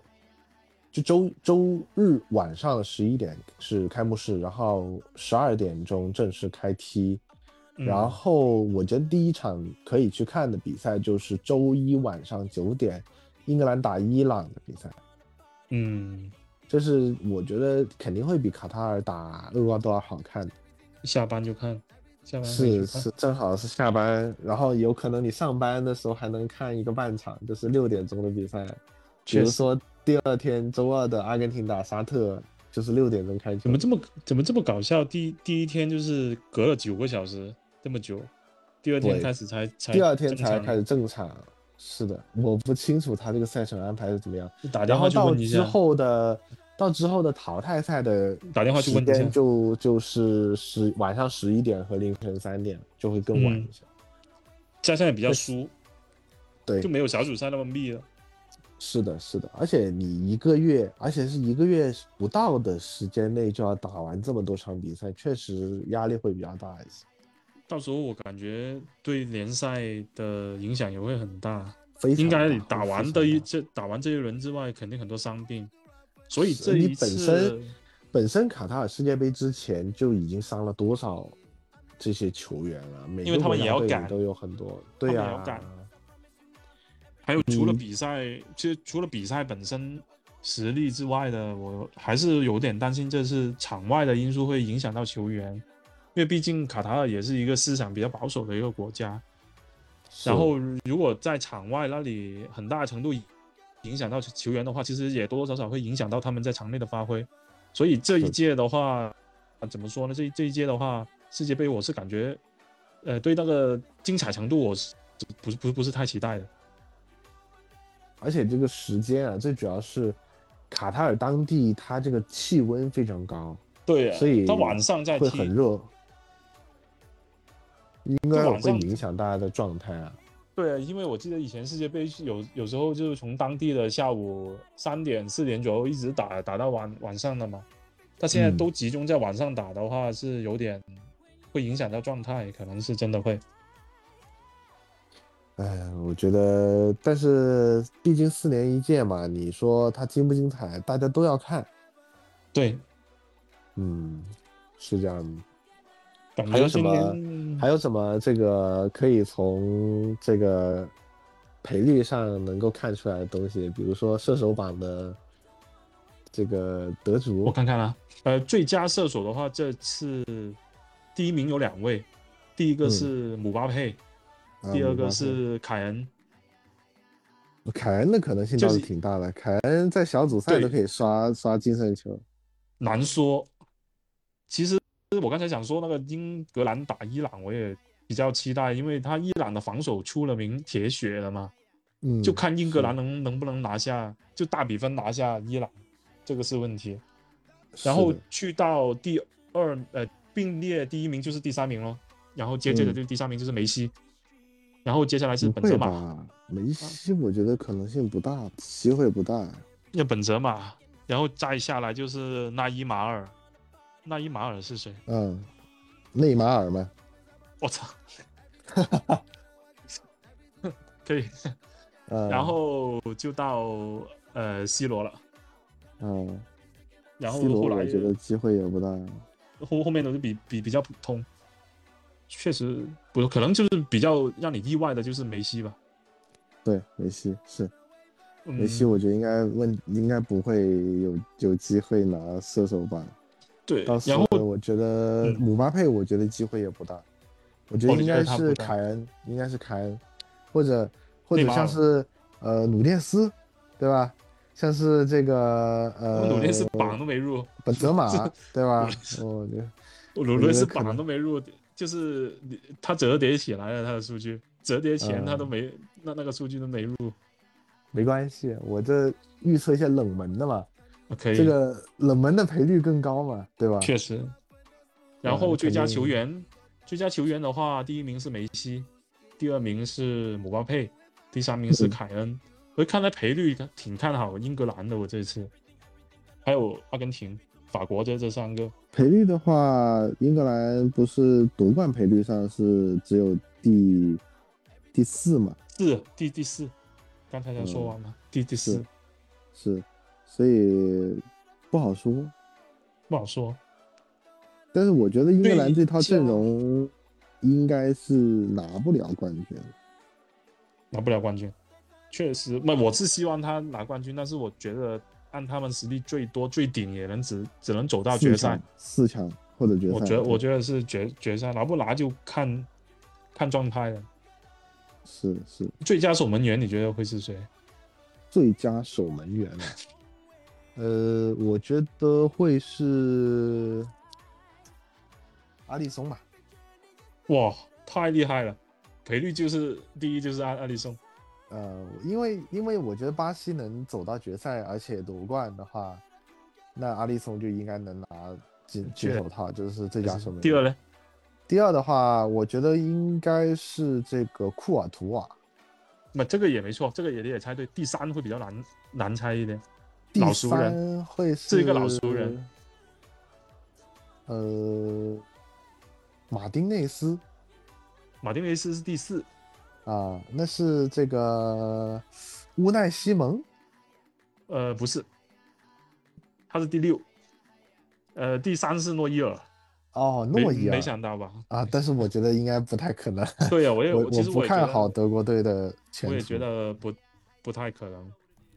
好了，第一部分我们跟豆泥马哥和金水聊完了本届世界杯的热门比赛，还有一些出线形势的分析。那我们第二部分呢，再跟豆泥和马哥继续聊聊本届世界杯各个热门球队的国家队阵容，来看看这些国家队在哪些位置上会有一些有意思的看点呢？那先来看一下这个，我们从 A 组一直到这个最后一个小组，我们这个每个小组的热门的球队，我们都来看一看、盘一盘啊。首先 A 组应该大家最关注的都是荷兰队吧，因为 A 组其实就是可以说是强队不多啊，就就荷兰队大家会比较关注一些。那先来看看阵容啊，呃，马哥你来这个说一下，就是我们大概预计的一个荷兰的一个首发阵容吧。OK，呃，荷兰这边就范加尔他主打的应该是会是一个三中卫的一个阵型，然后呃门将位上会是二十八岁的这个诺沃特，然后后卫呃那么后卫线上呢，不出意外的话，应该会是由范戴克和阿克，然后再搭档一个这个多特蒙德的小将，叫做廷贝尔。呃，廷贝尔，廷贝尔，其实大家可以关注一下他。就是是出生在二零零一年，然后才二十一岁。他这赛季在这个阿贾克斯基本上都是出场十四次，然后有两次助攻，也算是基本上是一个常规先发。他呃，他位置呃，他他身高只有一米七九，但是但是他一般会打一个，如果他在如果他在阿贾克斯，他可能会打一个四后卫，这就是呃双中卫之间的呃一个右边的中卫。呃，他也可以打到右边的后卫。那么在荷兰国家队，他应该会是打三中卫的右边中卫这个位置。然后之后呢，呃，荷兰的两边，呃，不出意外的话，应该会是这个布林德和这个德弗里斯。之后中场，呃，那么中场的三个，首先，呃，不，中场的两位，这个德容肯定是确定的。那么德容搭档谁会是一个悬念？会是这这个库普梅纳斯，或者是这个波古伊斯，都是有可能的。呃，那么在前锋位置上呢，最新的消息是德容，呃，目前可能恢复的情况没有那么的理想，所以荷兰第一站首发应该会是由杨森搭档贝温。嗯，那这个就是我是比较意外的一点，就是其实荷兰的左边位置是由三十三岁的老将布林德来出任，这个是有点小意外的，就是可以说，其实荷兰整个队的。呃，整体的年纪年龄是比较年轻的，就是你看像后防线上的廷贝尔啊，这个就德弗里斯的年纪也算是比较年轻，还有德容啊这种球员，都是呃算是小将了。那这个这个像布林德这种老将，荷兰队真的没有左边卫可以用了吗？而且我现在看到的荷兰队就是在布林德这个位置上啊，他是没有替补的。呃，如果说你说就是因为荷兰队他这个他这个三五二阵型。左边是要一个翼位嘛，然后他这边如果一个左后卫另一个替补其实是曼联的马来西亚，那马来西亚他其实、嗯、呃不太那么容易能打到翼位上个位置，他可能很难退回来。是是是，所以呃，我看他在曼联的，就是正常的位置，他打的是四后卫嘛，就是他可能就是一个左边后卫的位置上会打的比较多一些。对，所以呃要看吧，因为因为呃也也有可能他让这边。就是因为，因为怎么说，就是一般在荷兰这个这个体系中，这个右呃右边的这个邓弗里斯经常会就是压上去进攻，所以其实呃荷兰更呃就如果是在进攻的层面上，荷兰其实会呃倾向于一个呃在防守线上是一个四后卫站位，所以如果说布林德要有一个替补，其实马来西亚也是可以踢的，因为如果是防守，他其实还是一个四后卫的一个体系，那么这样提贝尔就可以打回到他的这边呃右边后卫。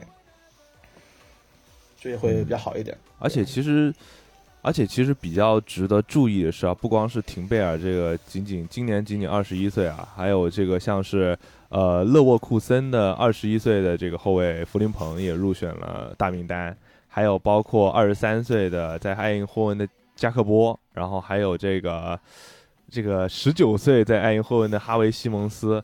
这个非常年轻的一名小将，我们当时之前在跟呃我们朋友讨论的时候说，是不是哈维西蒙斯因为在这个欧联杯的比赛打阿森纳的比赛表现特别出色，然后范加尔就把他带去世界杯的那个大名单里面去了。但呃，你看，其实像呃哈维西蒙斯这赛季在埃霍温，他就是光联赛他十四场全部是首发，然后八球三助攻，嗯，其实表现可以说是非常的好了。嗯、是是的，就。可能真的不是那一场，因为我们其实看荷甲看的真不是特别多，但是欧联杯对阵阿森纳的比赛还看了一下，确实表现是非常不错的。然后在呃锋线的位置上还有一名二十三岁的诺阿朗啊，这名球员虽然说现在是在比甲啊，但是这个很多豪门都想要争抢这名球员，所以其实，在荷兰国家队阵中是有不少值得关注的小将，是可以去看一下的。但是我现在是觉得荷兰国家队这个位置，这个门将位置上是不是他们的短板会比较明显一些？就是没有一个特别。呃，大牌球星的坐镇可以这么说，但是我觉得其实门将这个位置上，你说你说也不是所有的队都都有那种特别特别强的一个一个门将吧？是是是。呃，荷兰呃荷兰这三个门将怎么说？他的就一门这这个诺布特现在在这个海伦芬，我看了一眼，他这赛季出场十四次有六次的零封，其实表现还算可以。然后他身高一米九六，呃，如果在防空这方面应该。应该还是算不错的，而且就是我看到这个荷兰队还征召了三十九岁的这个帕斯维尔，还是第一次入选荷兰国家队，而且是这么高龄的情况下入选国家队，确实有点有点难得，让我想起之前的荷兰国门，呃，那个是斯斯特克伦堡，那个他也是很很高龄，然后入选荷兰国家队。OK。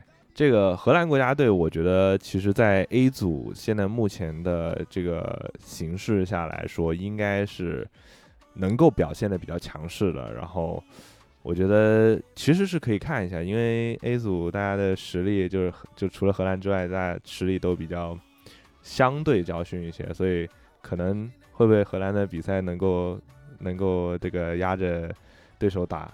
就可以期待一下，特别是像荷兰，呃，上上一届是没有进入世界杯，所以可能很多人也会期待荷兰这一次的表现吧。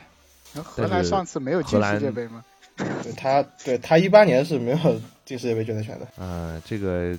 也并不意外嘛，毕竟咱们今年还有一支 意大利，这个意大利已经连续两届了，连续两年没有进世界杯了。这个东西，这个属于大家的追求不一样。你问他世界杯，呃，咱们意大利的目标是拿欧国联，知道吧？不一样。哦，也合理合理。我们欧洲杯、世界杯全部拿过了，拿了欧洲杯嘛。接下来目标是欧国联。是。那除此这个，除了荷兰之外，其实在这个其他的。A 组的球队里面也有一些值得关注的球员啊，像是这个非洲非洲的这个塞内加尔队啊，其实也有一些嗯在五大联赛效力的球员，像包括这个切尔西的门将门迪，然后切尔西的这个中后卫库里巴利啊，这些都是非常优秀的球员。我觉得，呃，但是塞内加尔最这个这个最蛋疼的一点是这个马内的伤缺。对啊，马内一旦受伤，他们带来很大的影响。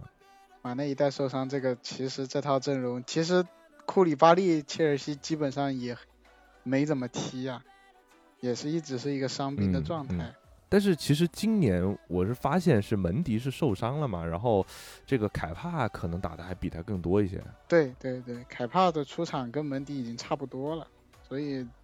状态上，而且就是可能今年切尔西的后防线上确实会比较糟糕。然后看门迪现在数据是九场英超比赛只有一场零封。对的，是的。嗯，然后确实，呃，有点蛋疼。但是塞内加尔在至少在门将这个位置上，我觉得是非常优秀的嘛。然后也后后防线上，呃，首发来看，其实三个。像是中中后卫的这个迪亚洛啊，在这个阿比莱比锡效力的这名球员，他也也是有这个不错的表现。然后还有右边位置上的这个这个球员，也是效力皇家贝蒂斯的，也是这个五大联赛。我看得出来，他们这个 整一套首发的阵容啊，呃，包括中场位置上三名球员都是。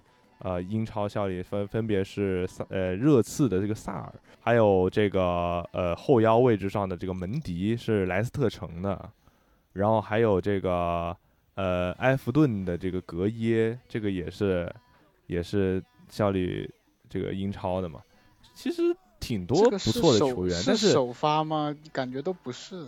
呃，就是你说在各自的俱乐部中，那确实就不是首发，但是就是至少在他们的国家队中，他们能能够打得上首发，就是至少这些球员大部分还是效力五大联赛的嘛，就还是还是不错。虽然马内伤缺，我觉得会给他们带来非常非常大的影响。就毕竟马内当时带着这个塞内加尔是在世界杯预选赛上又击败了萨拉赫所带领的埃及国家队，然后才进到了世界杯，确实挺艰难的。那没了马内之后，就不知道他们接下来的世界杯之旅会怎么样。对不，但但是、呃就我其实本身是呃，其实我觉得就是就非就非洲区预选赛这个这个整体的选拔机制就很奇怪，他们把所有球队分成了、应该是分成了十个小组，然后打一个循环赛，然后小组第一就每组的小组第一出现，然后两两个抽签，然后打一场比赛，赢了的直接进世界杯。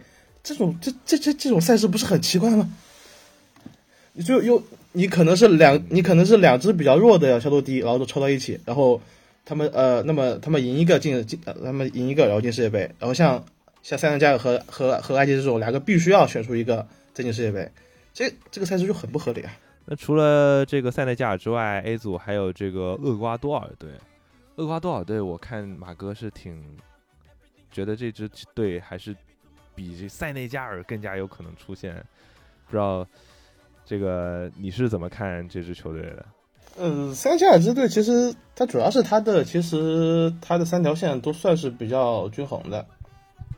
然后你像他后卫上，嗯，呃，我们后卫上会一个大家可以关注一个球员叫做这个呃，翻译应该叫做呃辛卡佩吧，他这个赛季在这个勒沃库森，然后他呃他现在就是他是零二年出生球员，现在今年是刚刚满二刚刚满二十岁，然后他基本上他会是呃呃就厄瓜多尔这支队中卫上的一个铁主力的位置，然后这次赛季在勒沃库森也基本上是。就是大部分时间都是一个首发的一个位置，呃，他他主要是打中卫，然后他也有时候也可以打到右边的后卫。就然后我看了新闻说，很多也有一些豪门正在关注这位球员。但是其实，呃，厄瓜多尔现在目前队内最大的、算是最有价值的球员，应该是在后腰位置上的凯塞多。这名球员现在身价应该是去到了三千万左右，然后现在。在布莱顿打的数据非常的漂亮，然后听说是已经受到了像皇马这样子的豪门的关注，有可能会在呃冬窗或者夏窗会不会考虑签下他的这种可能性？呃，在我觉得，嗯，我看那个之前他之前就呃今年夏窗还是什么时候，就是有有有球队说出四千万买嘛，然后当时当时波特。就还在布莱顿的时候说四千万只能买凯德多的一条腿，然后现在的要价据说是到了一个亿，这有点，嗯，有点太夸张了。我觉得可能五六千万差不多了吧。就是对于这样子的球员，还有另外一名球员呢，就是同样是在布莱顿队的这个埃斯图皮尼安。这个，但是呃，虽然说他身价确实也还行，但是。呃，至少我在看他的比赛，我觉得他的表现算是比较一般的。啊，这个同打同样位置的，现在已经前往切尔西的库库雷利亚相差甚远。但是库库雷利亚这赛季跟切尔西踢的也一般吧？也不不能说是一般，只能说是非常。但是 可能说是这个换队了之后，特别影响状态啊。这个波特也没有把他在。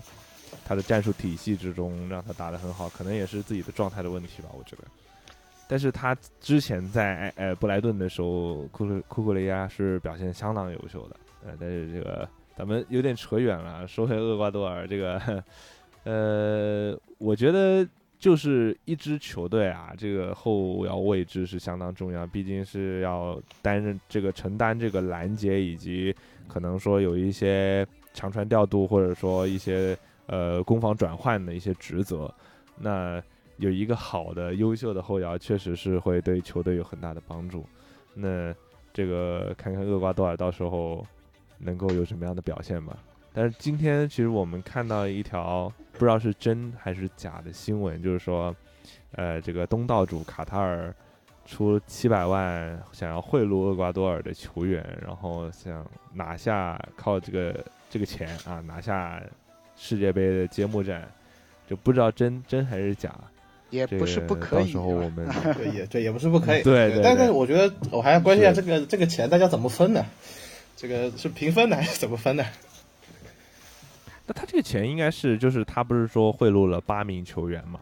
那就等于说我八名球员大家平分呗。啊为啥不可以？只这卡塔尔差这点钱吗？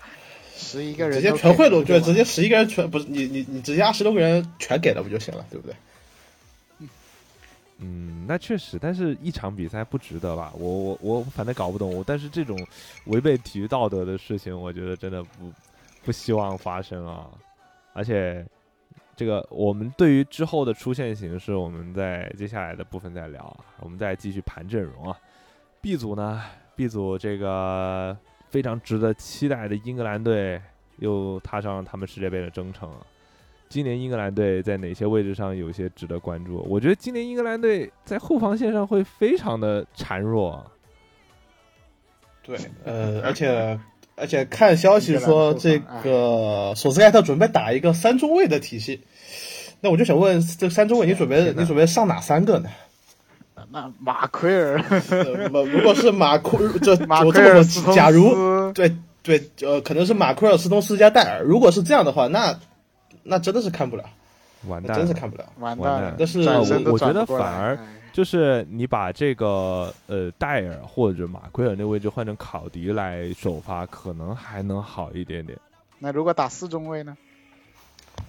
呃，如果四中卫的话，那就是马奎尔搭斯通斯呗。那我觉得呃，对，差不多应该呃，马马奎达斯通斯，然后另一边是卢克肖，然后在另一边大概率上是会是特里皮尔。是特里皮尔对？对我我我觉得今年其实是英格兰后防线，因为特别是右边卫这个位置啊，其实索斯盖特原本是应该不是特别喜欢带阿诺德的，这个。因为英格兰，你看后后这个右后卫位置上，像是你切尔西那两个右后卫全伤了，就是里斯詹姆斯和呃齐尔维尔都受伤，没有本来办法里斯詹姆斯如果能带上的话，很强的呀。是里斯詹姆斯又能攻又能守，然后还有像圣徒的那个呃沃克彼得斯，也是世界杯之前伤了，也没有办法带着去，所以非常的可惜啊！现在右后卫位置上，英格兰就只剩下特里皮尔和呃啊有特里皮尔、沃克和阿诺德三个选择，啊，所以我觉得首发应该是特里皮尔吧，但是看看索斯盖特会不会整活吧，毕竟。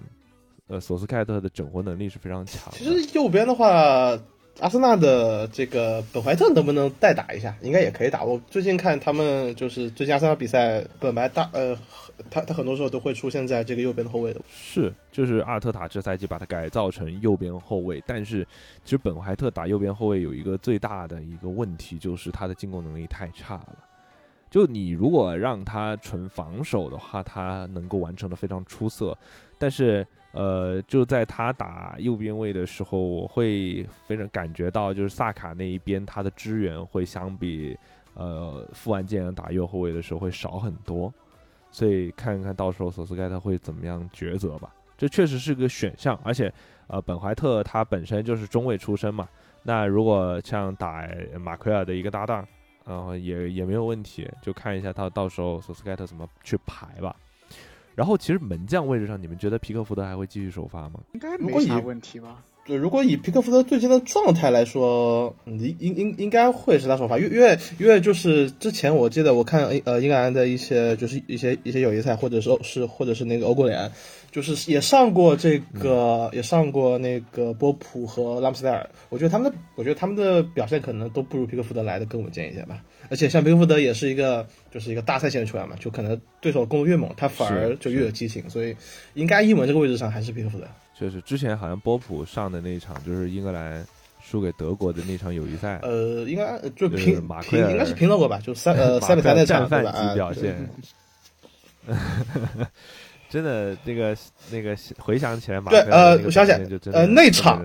那场打的就是一个三四二幺的阵型，后后防就是戴尔、马奎尔和斯通斯，三个人最后赛后评分大概都是六分出头。是打得非常糟糕啊。然后在这个中场位置上，你们觉得会哪些球员会首发？这个赖斯肯定是铁首发了吧？对，呃，就其实主要会看菲利普斯的一个恢复情况吧，因为这赛季像菲利普斯基本上就没怎么踢比赛，所以如果是但是我觉得可能索斯盖特为了保险起见，他也一开始应该也不会直接上菲利普斯打首发，我觉得应该会用贝勒姆搭档赖斯打一个后腰的位置。然后像这个梅森芒特会能够拿到首发的机会，芒宝必须得首发呀。这个其实我觉得福登可能更合适一点，或者麦迪逊。就如果说是他们如果是打呃三中卫的话，看什么阵型前，面的话会有更对看什么阵型吧。如果是嗯打四三三的话，那你中场位置上，那梅森芒特去顶顶到前腰，或者说呃稍微突前一点的中场，我觉得应该是没有什么问题的。然后前面再有像斯特林啊、萨卡啊这样这样子的两边的边锋，哎，我觉得这个福登能够首发吗？还是说福登在打右边右边锋的话，萨卡那个位置也也能打？呃，福登其实怎么说，他其实算是就就前场这几个位置都都能踢啊。呃，我今天看那个邮报的消息说，这个福登就是揭幕，就是他揭幕战应该是会首发，然后这个芒特和萨卡也应该都会首发。那这样可能会是一个，那那那那应该是他会就是，那应该他会打呃一个四后卫，他可能会打一个四二三幺。就是呃，福登打左边锋的位置，萨卡打右边锋的位置。对，然后芒特打一个前腰位，然后后面是赖斯加上贝勒姆，嗯大概大概会是这样。嗯，然后那这个像是格拉利什啊、拉什福德啊这些球员，估计还是要做一下替补。啊，我觉得拉那个格拉利什这赛季在曼城的状态也确实也就那样，太差了。所以呃我只可能只能说，嗯可能曼城没他更好吧，我这么说吧。这个斯特林怎口本吗？么说啊？这个斯特林怎么说？这这赛季在切尔西的状态？也很差呀，斯特林，也不能说也很差吧，只能说切尔西这套战术体系，反正对于前锋来说换谁都一样。那奥巴梅扬强如奥巴梅扬，照样踢的个啥啥样。唉，确实确实，还不如小凯去去去打影锋是吧？嗯，这套这套英格兰就是前中场，你觉得我好像选谁 都觉得这个可以，然后你看看这个后场，唉，就前中前场是可以的，我觉得，凯恩在世界杯这种大赛事上的表现也是可以的，所以对就是最主要问题还是在后防线上的还是在隐患。后防线。是的，是的，就看马奎这个大赛能不能表现好一点，就是希望能好一点吧。然后，呃，我相信英格兰今年能走得比较远。然后就到了 B 组的美国，啊，B 组的美国就有一些咱们的这个老熟人啦，先是普利西奇了。普利西奇这赛季在切尔西打了十三场英超，有一个进球和一个助攻。但是这赛季看他的综合评分的话，他的场上表现并不是特别优秀。嗯，确实是。现在感觉普利西奇，唉，就是没有灵性了。我也不其实。他更像是就是受伤之后，他的这个我感觉他整体的，因为他之前在多特其实主要是靠他这个速度和爆发力嘛，我感觉他受伤之后再对复出，感觉他的这个速度就完全没有了。然后，然后他的像优是势上不明对，然后然后他的盘带啊射门又不是那么的顶级，所以一下就变成一个就感觉哪都行，但是哪都不太行的一个球员了。嗯，嗯，就是没有长板了，他就木桶效应的那种，就是然后在这个右边锋位置上是今年在利兹联表现非常出色的阿伦森啊、这个球员你们应该切尔西球迷应该有印象吧？呃这个这个利兹打爆切尔西的那场，啊，没三比零切尔爆切尔西西的那场没有场对吧看。就是利兹三比零的那场，对吧？对，就是阿伦森那场好像是进了一个球，好像我记得是门迪的失误吧。哦哦，然后呃我就想必豆总应该在集锦里有看过这个球。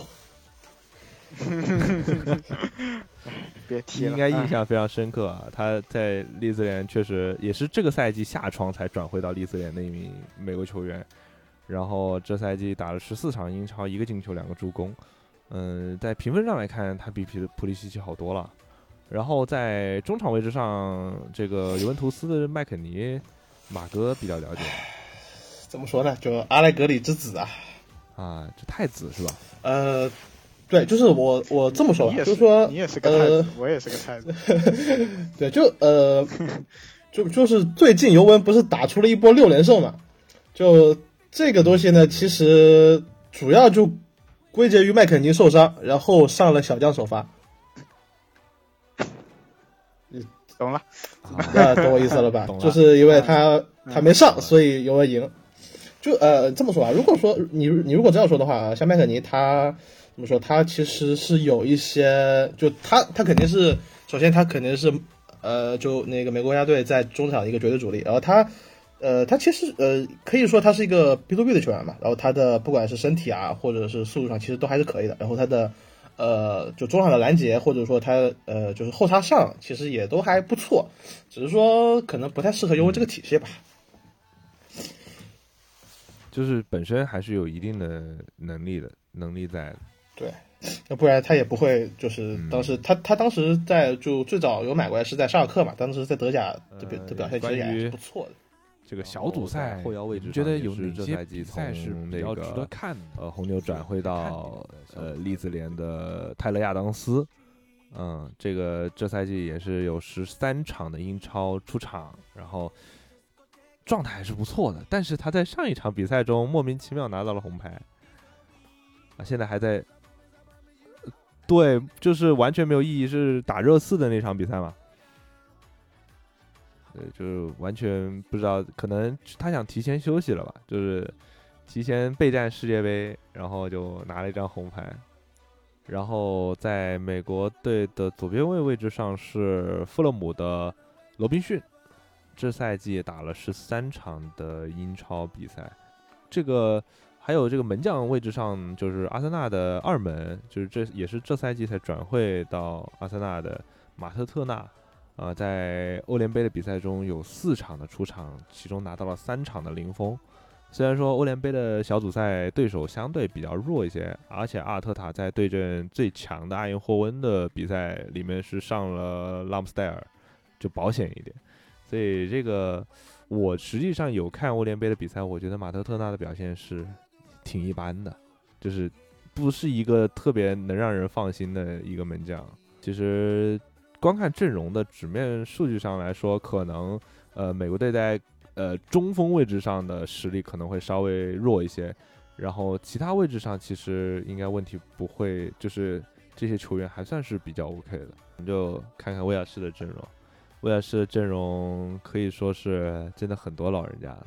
门将位置上，诺丁汉森林的亨内西这赛季也是因为亨德森租借到了诺丁汉森林，他也没有办法打首发了啊。这个三十五岁的门将，然后就是二十九岁，今这个赛季这个 到莱斯特城的主力门将丹尼沃德，然后这我觉得相对来说沃德可能会首发的可能性会大一些。就毕竟这赛季打的比赛多，最近特别莱斯特城的战绩算是有一些回暖的情况下，沃德的表现是不错的。然后后卫位置上有二十九岁的热刺球员本戴维斯，呃，二十一岁的诺丁汉森林的小将内克威廉姆斯，啊，这个应该都会有首发的位置。这两个是在五大联赛效力的啊，还有这个伯恩茅斯的这个梅菲姆，二十五岁，然后。这几名球，其实除除此之外，除此之外还真其他球员还真不知道，就是没听过咱们。然后这个本戴维斯好像在热刺的状态也不怎么地吧，这个赛季。他一般如果说他上的话，也会在热刺可能会打一个三中卫体系之中的一个左边中卫的位置啊。然后他在国家队好像也就是基本他就是打中卫的，所以在热刺他也会拿大部分时间会拿来当做中卫用，因为像孔蒂现在这个体系他是没有这个正经的这个右边后卫的，就是然后本来他也不能打一个呃右边翼位嘛，所以如果他上场，那肯定会跟。呃，他不管是跟戴尔搭档也好，或他可能跟戴尔，然后然后跟罗梅罗一起打一个三中卫，或者跟这个朗格莱一起打一个中卫。嗯，但是我印象中，特别是因为我也没有怎么看热刺比赛，就之前北伦敦德比的时候，本戴维斯的表现就真的很一般，就咱们就不知道这个威尔士的后防线，这个这个世界杯能能怎么样了？就是中场位置上，你看像乔阿伦这种三十二岁的老将也入选了大名单，还有像是这个呃拉姆塞也三十一了，虽然。我觉得这些应该都是他们最后就是基本上是最后一届世世界杯了。然后还有像贝尔，贝尔今年也三十三了。然后特别你像威尔士，其实也很多年没有进过世界杯，或者说他其实也就只之前也就只进过一次世界杯。对，很很长时间之前进了世界杯。然后也算是今年打的很不错了，能够打进世界杯。然后。还有一个前锋是我觉得值得关注，就是伯恩茅斯的那个基弗摩尔，虽然今年也也三十了，但是算是跟我们有点点小渊源吧。就这名球员，他是一个华裔球员，虽然说他的这个祖辈算是这个血缘是追溯到很久很好多倍之前了，但是他怎么样也算是个华裔球员。曾经我们中超的球队好像还是要规划他的，所以这个。这个位置上可以可以关注一下，呃，说实话，其实可以看一看，就是前锋线上的布伦南约翰逊啊，他应该是就是整支诺奈森林就是为数不多有些潜力的球员吧。布伦南约翰逊今年二十一岁啊，这个而且也是他是原本就在诺丁汉森林的吧？不是这个下对他他是对他他是他是诺丁汉森林的青训，就是可以说是太子啊，可以说是诺丁汉森林的太子了。就是你看诺丁汉森林在下窗，呃，豪掷这个买了二十二十二十多个人，然后依然能够在队内有这样的一席之地，说明他的实力确实还是有点水平的。我是觉得今年威尔士队的出现形势不一定很乐观。如果美国队这样子的一个相对比较年轻的这套阵容，可能呃，威尔士其实主要看他跟美国的职业对话能不能赢下来。嗯，是，到时候就看一下 B 组怎么样吧。就是 B 组第二，我觉得也是一个，也是一个疑问啊。B 组第二能谁获得出线的这个机会？然后接下来就来到了 C 组，C 组也是有一支夺冠的热门球队——阿根廷。嗯，阿根廷这个这个阵容有什么？特别值得期待的球员吗？除了最后一届世界杯的梅西，呃，阿根廷的话，其实中呃这个中场上其实可以关注一下，就是二十一岁的这个恩佐费尔南德斯啊，他这赛季在本菲卡算是就是两个大腿之一。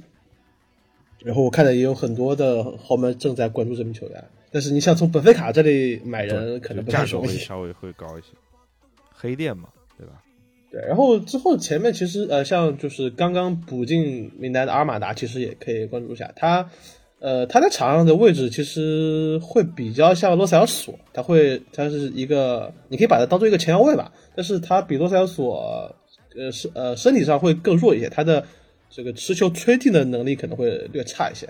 但是我但是他估计呃可能上的机会不会太多吧。补进来的球员呢？这个本身就没有想要带他嘛，对吧？不是因为这个呃冈萨雷斯和克雷亚伤了这个的影响，就不会召他入队。但是我今天看到这个有说法，说是冈萨雷斯的缺阵会在阿根廷的左边锋位置上的排阵会有挺大的影响。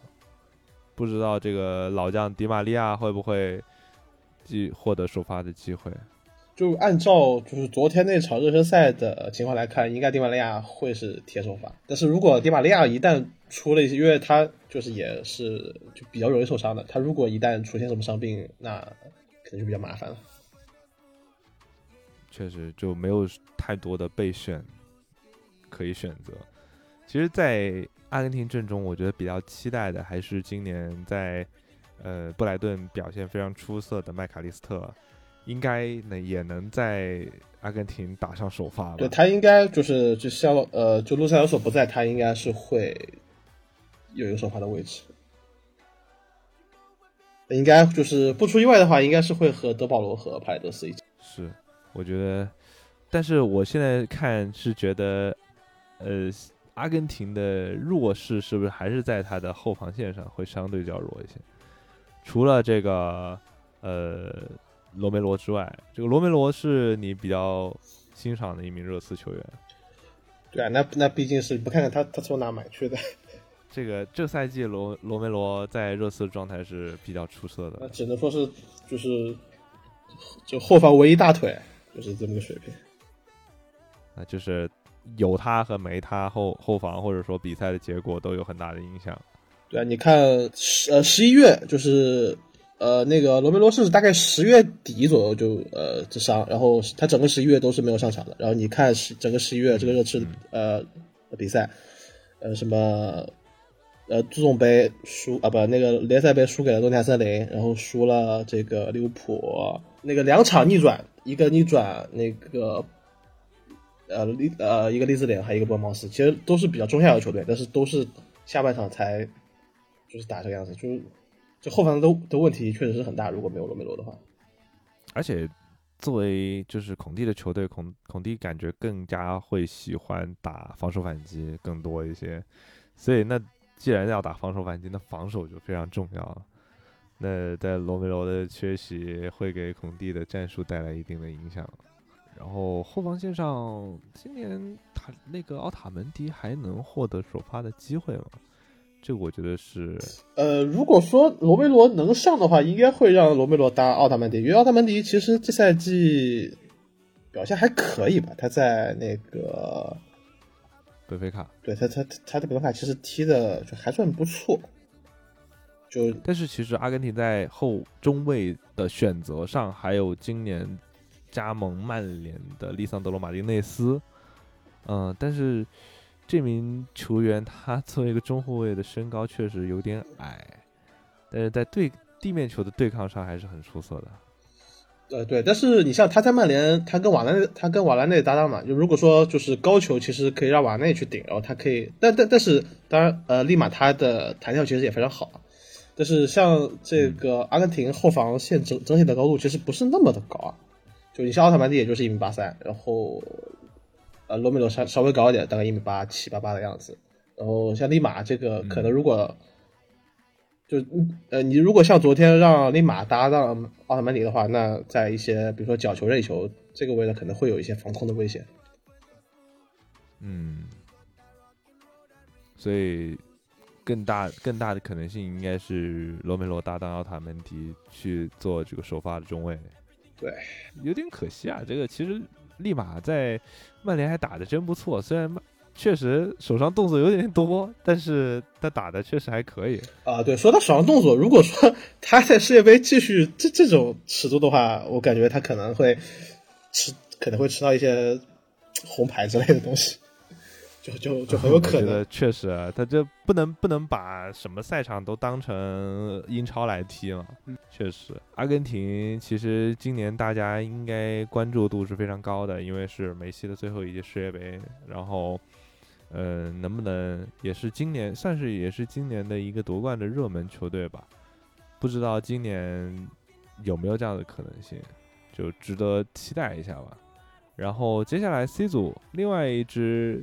呃，相对比较强的球队应该就是波兰了。然后波兰其实我觉得比较弱的点应该还是在后防线上。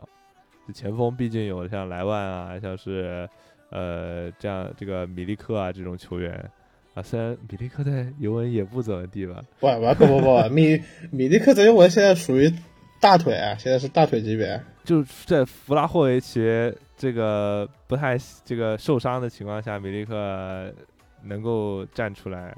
对，米利克这这赛季尤文应该是，就是就主要主要是他有一个就是就因为他的身高，然后他也有一个可以回撤来拿球的一个能力嘛。然后他跟就是基恩来搭档，其实基恩基恩稍微矮一点，然后他就如果他们俩打一个四萨，其实就是互呃他们互相之间的配合会比弗拉霍维奇跟杰恩之间会稍微好一些。然后。那其实前锋上还是还是可以，因为我现在看那个波兰的首发估计会是一个双前锋，中场位置上其实也有表现蛮出色的，呃，泽林斯基就是那不勒斯的这个中场球员，应该也能获得首发的机会。然后还有就是之前这个老将这个克里乔维亚克，呃，我每次看到他就想起他之前是在。欧冠还是哪个比赛里面进的那个乌龙球，印象特别深刻，不记得什么时候了，好久之前了。那今年也三十二岁了，而且是在这个是在阿联酋的联赛啊，亚德利青年啊，也不算是主流联赛了。然后，其实后防线上有这个像 FPL 玩家应该非常熟悉的这个 减二十一的 贝纳雷克是吧？呃，贝德纳雷克今年是在维拉，之前他在减二十负二十一的时候是在那个圣徒嘛，然后今年三十了，然后后防线上还有二十四岁维拉的这个卡什，呃，这个也是也算是今年表现，就是至少玩 FPL 的话，大家挺多人会选择这名球员，所以其实也还行吧，就是门将位置上就是 CCC。这个 C C C 不知道今年在尤文表现怎么样，但是 那只能说印象就就是就还行吧，就是就是可以接受啊，可以接受。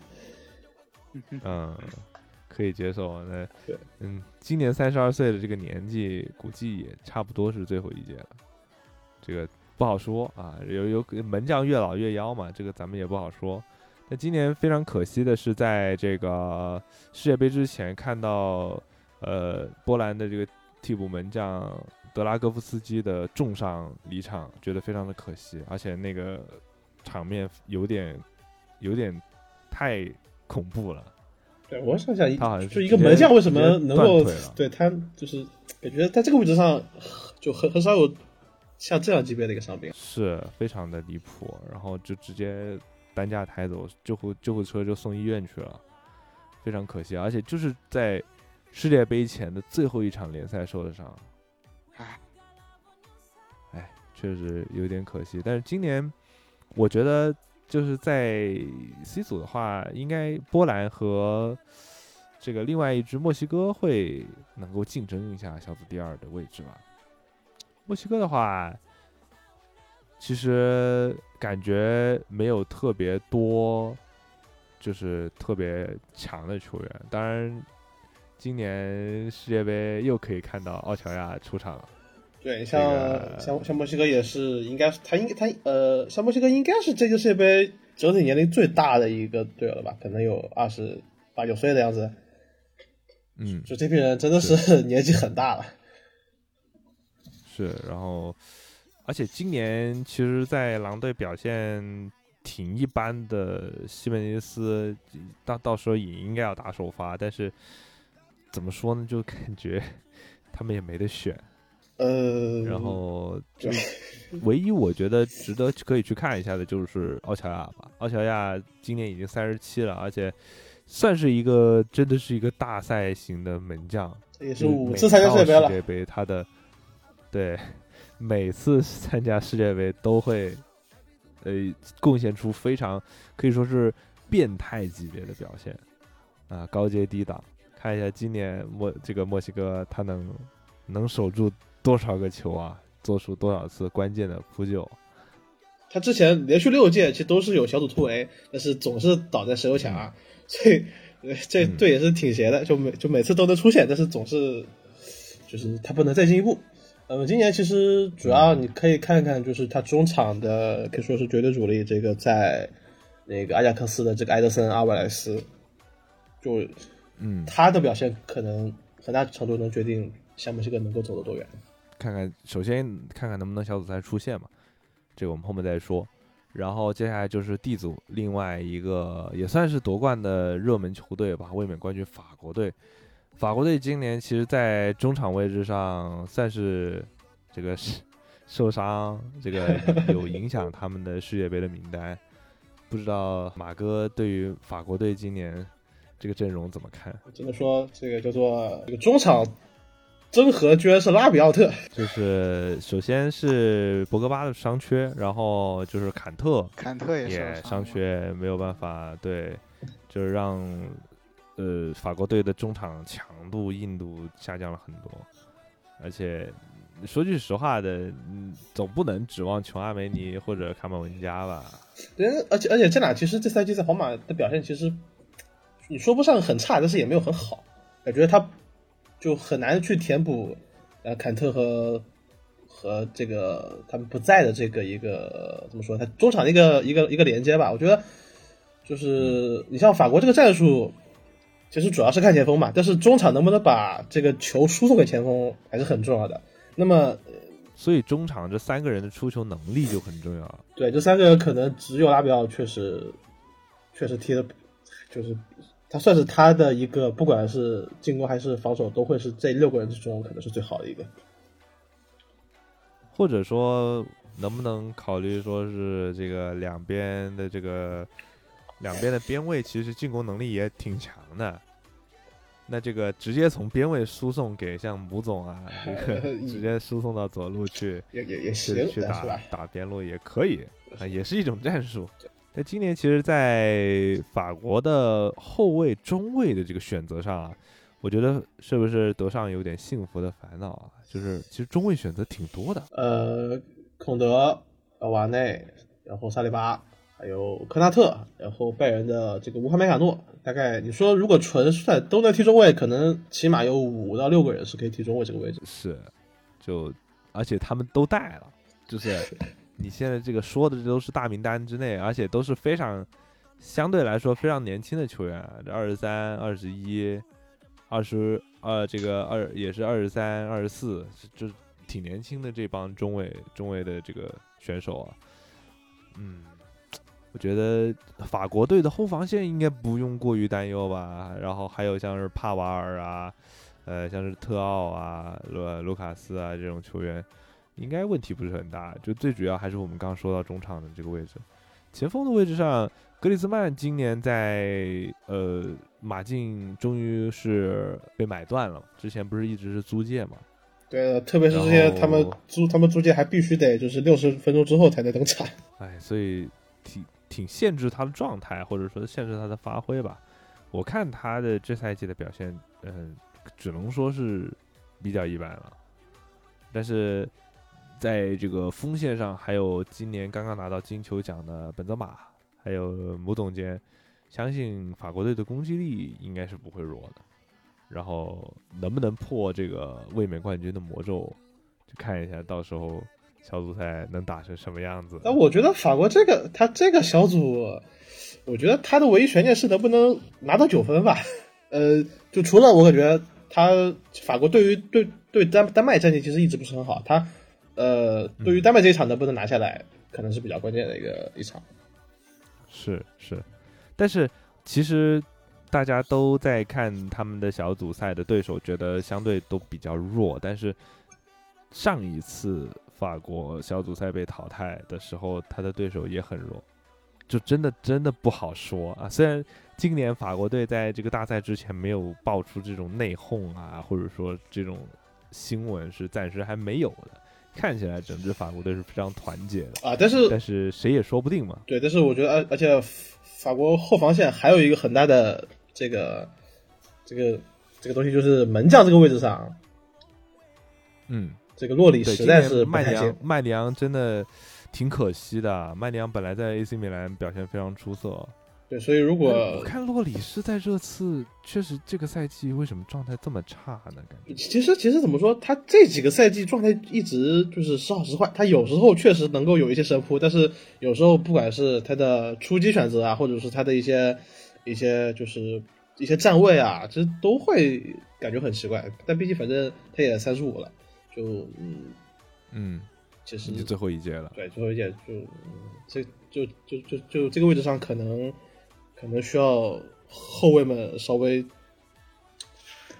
稍微照顾一下，对，不然嗯，对，特别是夏洛里的出球也不是特别好，所以可能但实际上你看这个呃法国队的大名单门将这个位置上，其实除了洛里之外，还有三十七岁的曼丹达和二十九岁的阿里奥拉。我觉得相对来说，洛里还算是个不错的选择。就虽然阿里奥拉今年在羡慕也还可以，但是我觉得除了麦迪昂之外，就是 还是只得选择洛里吧。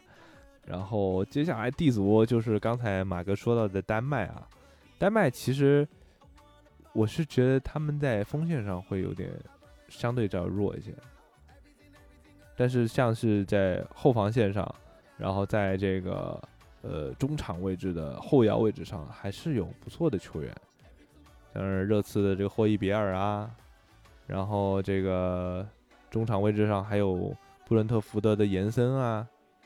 啊，然后这个还是有不少可以用的球员。对，然后呃，今年比较嗯，然后那个谁，那个那个奥森，他其实这赛季在波士顿踢的还是挺不错的。是，然后这个在法兰克福还踢得不错的这个小将林德斯特罗姆，呃，也听说是跟阿森纳有一点点绯闻，我不知道是真的假的啊。然后后防线上就是这个克里斯滕森啦，然后就是呃三十三岁的老将克亚尔啊，然后这几个其实我不知道滕森去了巴萨之后表现怎么样，但是至少原本在切尔西就是。比较一般，他在巴萨其实机会不是太多吧？他其实踢的挺少的。在切尔西是也是因为经常有主力受伤，他后来本来是确实想把他扶成主力，他自己又走了，水平确实也就一般般。你们的损损失太大了，这吕迪格也走，然后唐森也走，是属于这得吃散伙饭的。现在就剩下这个。弟媳在那儿撑，这个弟媳今年也三十三十八了吧？三十八了，撑不住了，哎，哎，确实，确确实确实没办法。但是其实我们看这个，呃，后卫线上其实还可以。然后还有三十六岁的门将小舒梅切尔，应该也是他最后一届世界杯了。对，但是小舒梅切尔他离开了莱斯特，在尼斯踢的其实挺差的。但他本身在莱斯特好像在后期也也就一般般吧。对，但是感觉还是换了个环境，就是感觉自己就是越越他自己走也是说想就是就是换个环境，然后可能就是享受一下他这可以说就职业生涯最后几年吧。然后就这块确实可能状态上。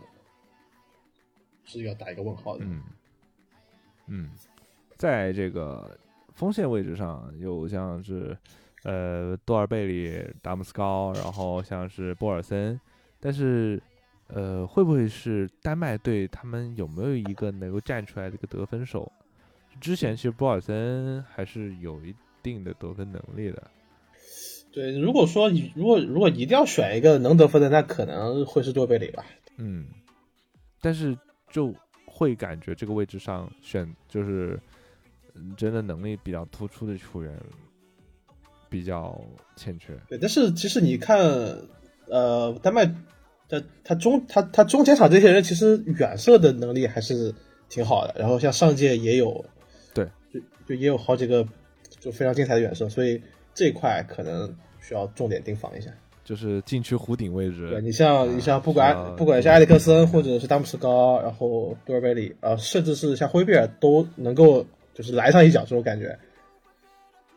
然后还有他的对，就是 对，然后然后他的定位球上，你像他的后，他不管是他的后卫其实都挺高大的，然后再加上有埃里克森，其实就防一些角球或者任意球这块，可能是可能对于很多支球队来都是一个比较大的一个问题。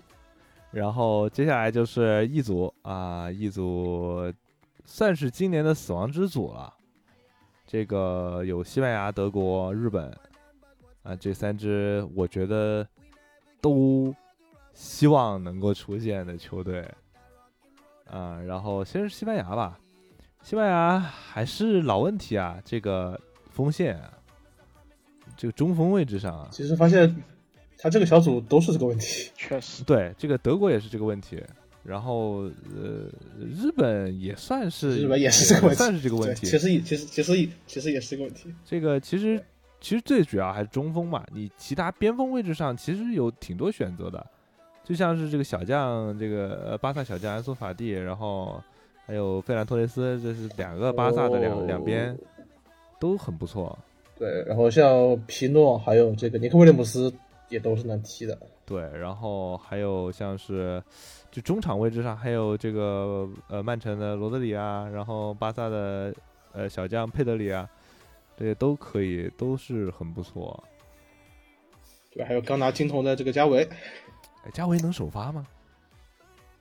加维，呃，要看，因为如果说其实是有机会的，呃，我觉得首发大概率应该还是科克吧。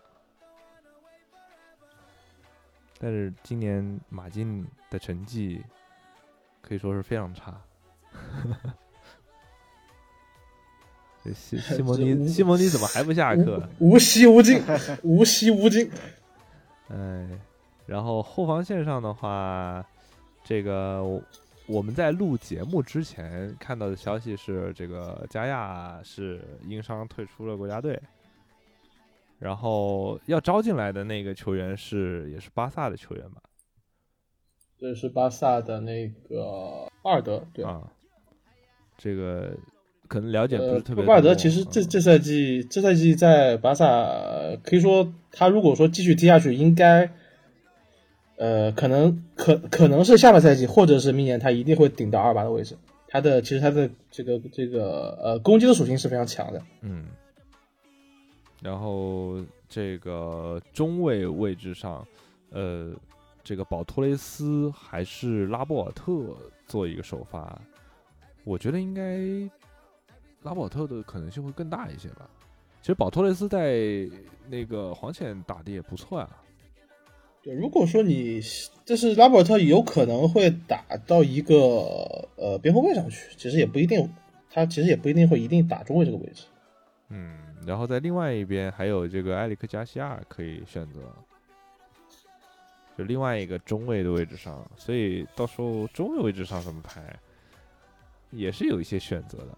其实今年我觉得西班牙的阵容，我们看到比较意外的一点是德赫亚没有入选西班牙国家队的名单。然后这个，就是你看这三个这三个门将，啊，换谁都不行，对对，挤掉谁都不行，就是对吧？其实看英超看的多的话，这个像桑切斯和拉亚大家都很熟悉，就是。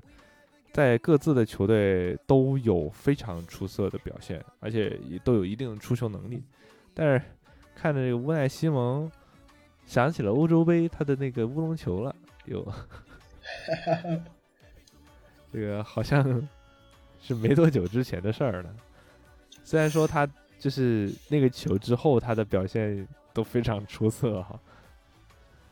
呃，今年应该在西班牙国家队也是稳坐首发。一门的位置了，哎，这个德赫亚怎么说呢？就如果如果入选，应该也是最后一届世界杯了。那看来是没机会了，已经结束了。对我今天还看到一个这个今天那个那个那个无奈新闻的采访，他说就是他说他就是点球大战之前他会准备一些这个。球员技术特点的小抄，比如说他会往哪边打。他说他脸盲，说如果他不看这个球裤上的号码，他根本分不清对手是谁。啊，这样子的，这个是他一直都有的毛病吗？那那他自己是这么说的。他说就是说他会在就是写他会写一些球员的位置、他的号码和他的罚球的方向，哦、然后他看这个上来的是是是谁，他他就知道自己大概会往哪边扑。哦，这样子，那有点难受啊。这个就感觉有点，这不是脸盲还是这个记忆力不太好呀？这个西班牙就跟德国一样啊，我们这德国现在，嗯，提莫伤了之后，连个正印中锋都没有了。现在是，哎，有有有有有啊，那个菲尔克鲁格，啊，这个，但 是跟咱们提莫能比吗？啊，就是就是，刚刚拿了这个 德甲的乐队家，好吧？你们要要等一个，你想想看，他他来自于哪？他来自于这个云达不莱梅啊！等等一个来自云达不莱梅的中锋拯救德国。想想上一个是谁啊？克洛泽是吧？对。呃，然后这个边锋位置上，其实德国队不会特别愁这个问题，啊，就是两个两个拜仁的萨内和格拉布里。然后，其实今年德国，我觉得要看是我倒是期待他们这帮子小将啊，德国有不少小将啊，这个后防线上的斯洛特贝克，不知道能不能有首发的机会啊？这个能不能挤掉？是斯洛特贝克在多特打的打的非常非常之糟糕。他之前是在门兴是吧？他。转会多特之前，我记得就是之前，对他他他有个他不他他他之前是在那个弗莱堡，是在弗莱堡，弗莱堡是弗莱堡。对他这赛季，就我不知道是可能是是多特整体这个球队就很邪性还是怎么样，就是这个后卫的这个问题上，就是他他他跟谁搭档都是总是能出现一些很滑稽的失误。哦，就是可能特特别是特别是如果你看上一场。德甲门兴四比二打多特那场，嗯，那 那真是天哪！所以在你看来，会不会德国会选择里迪格和居勒首发？哎，那这但是呃，居勒有可能会打到边后卫的位置上，也说不准。现在德国的右边位置上有什么选择吗？就原本基哥是打右边后卫，人家基哥都去打后腰好久了。呃，对，但是要看，就是，呃，基哥也可能会回撤到打这个后卫，然后中场再上，比如像呃，可能进多亚搭当雷斯卡也可以。就是基哥的位置其实还是挺丰富，他也不一定说一定要打的这个位置。然后如果说，呃呃，那个莱比锡的那个高斯特曼也可以客串一下右边后卫这个位置，其实都可以。就像德国这这这几个后防的人，其实。如果说他要就是就是呃边中轮换都还是可以换的，嗯，那这个除了后防线上的斯特洛斯洛特贝克之外，德国队还带了其实不少的年轻的小将，像是这个十九岁的穆夏拉，然后还有这个太子啊，是，然后还有二十岁的多特小将阿德耶米，也就是所谓的哈兰德的 继承人。但是但是阿萨耶米踢的也非常差。然后就是 十七岁的穆科科，就非常非常年轻。对，就小穆科科其实踢的反而比阿德耶米会好一点。小穆科科他他在德甲应该起码有过有进过五六个球，但是阿德耶米我印象中这赛季他好像还没有进过球。所以是多特这赛季状态太差了，整支球队。看吧，我觉得就是我之前有跟朋友在讨论的一个问题，就是我发现可能平时联赛表现好的球员，在世界杯可能就表现的比较平平无奇，就反而是有一些可能在平时联赛表现相对一般的，哎，他世界杯就大放异彩，然后放完之后回去又又又萎了，打鸡血型在暗示格策是吧？对，哎，对对对对对，说的就格策啊，比较意外的一点是格策。这个辗转回到法兰克福之后，他居然还入选了国家队？难道他是带过去当吉祥物吗？嗯，那也不是 不行。你说万万一德国如果踢到这个这个决决赛，然后踢个加时，然后换格德上来，说不定对吧？说不定就又历史重演了。呢。也不是不行，是吧？也不是不行。啊，呃。这个还有就是哈弗茨啦，哈弗茨这赛季在切尔西状态怎么样啊？挺好的呀，我的哈，我的凯，我的哈宝。呃，这个切尔西，嗯，这个前锋比较菜的情况下，哈弗茨能够挺身而出了。感觉这次又要挺身而出了呀？这，他不挺身而出不行啊。他其实打打这个维九也可以。他打围九是，就是打围九，对的，对对对，看吧。但是我感觉他对于波特的这个体系可能还没有，因为因为他他其实你说他他其实呃，不管是速度啊还是怎么样，都不也都不是特别特别好。嗯，所以像在在这个在在波特他这种体系下，他的就他的位置其实还就呃，你很难确定他到底在这个体系下会打一个什么位置。嗯，确实。我觉得应该就是影锋，就是维九那个位置。你如果是打无锋阵的话，只有这样的选择。你毕竟确实在，我觉得是在阵营中锋上是稍微有所欠缺的，所以看吧，这个今年德国能能打成什么样子？但出现应该不成问题吧？万一日本队雄起了？啊，真不一定，对，确实真不一定。对对对，但是但是我觉得德国也不至于，呃呃，他连续两年都小组出局吧，这个是有点吓人的。那那意大利还连续两年进不了世界杯呢，这个，哎呦，这一闭麦知道吧？闭麦，需要闭麦。嗯，然后就看看日本队啊，日本队这个阵容让我们中国球迷可以说是非常羡慕，多少留洋的球员，而且。就今年有一些状态非常出色的球员还没有办法入选到大名单当中，就像凯尔特人的那个叫古桥亨悟，是吧？还有，但但是古桥亨悟他其实，呃，怎么说？他他在这个森保一的战术下，就是融合的不是特别好，像之前那个多尔呃不，之前那个麒麟杯上其实有用过他。但是就感觉跟这里的战术不是太搭，有没有可能是森保一的问题？对，我其实我也觉得是森保一的问题，但是但是 既然森保一还在这里，那也没有办法，就他的战术那只能选择他最适合的球员了。太可惜啊！我是呃前两天看那个凯尔特人还在打那个友谊赛嘛，就是队友们都去卡塔尔了，然后他还得待在凯尔特人去打友谊赛，啊还进球了。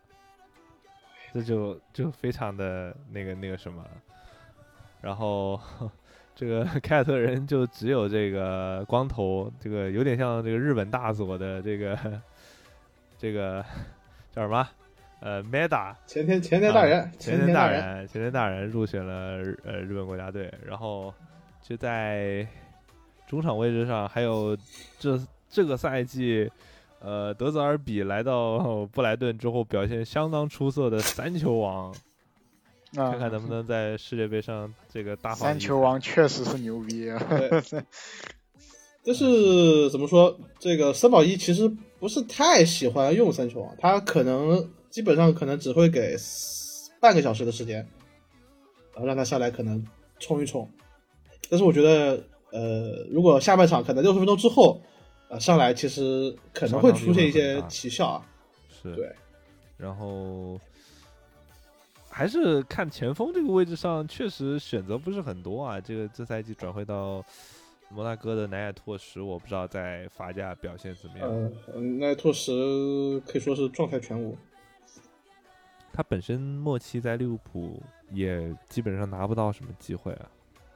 呃，但但但是他踢杯赛，你像他去年在利物浦。基本上只要踢杯赛他就能进球，但是这赛季在在法甲，嗯，怎么说呢？也可能是还没有适应吧，就是踢的还是比较差的。然后就是伊东纯也，然后浅野拓磨，哎，浅野拓磨这个球员现在都在波鸿踢，而且在波航还是没有首发位置的，所以就感觉日本会。在这个位置上比较难受，然后这是在门将位置上，三十九岁山岛勇次居然还能入选国家队，这个其实可主要是取决，主要是有一个这种精神领袖的这种感觉了。是，然后应该首发还是会是全田修一啊？对，我觉得其实那个规划门将丹尼尔施密特也是有可能上的，因为他其实呃比赛经验也算是挺多的，然后他身高。也摆在这里，他有一米九多嘛，所以对于日本这个整体，就是他的防就就防空这个问题的话，其实如果说呃上上丹尼尔施密特可能会解决一些问题。嗯，然后那接下来就是后防后防线的位置上，其实呃可能会在这个边位上上这个板仓皇，这个左边后卫吧。呃，板仓皇一般大呃应该会跟福安搭档一个双中卫卫，然后两边对，然后两边呃超呃超有都肉毒还能佑上吗？其实他其实其实他是有体能的，如果说你让他踢个六十分钟是没问题的。嗯但是其其就其其实本来就其实本来呃前两年像日本踢世预赛的时候，他的阵容基本都是超多有上来踢六十分钟，然后六十分钟之后，这个中山雄太直接对位换人，几乎每场都是一样的。嗯，但是中山雄太伤了，所以这个位置上就可能会比较麻烦。嗯，然后那右边位的位置上呢？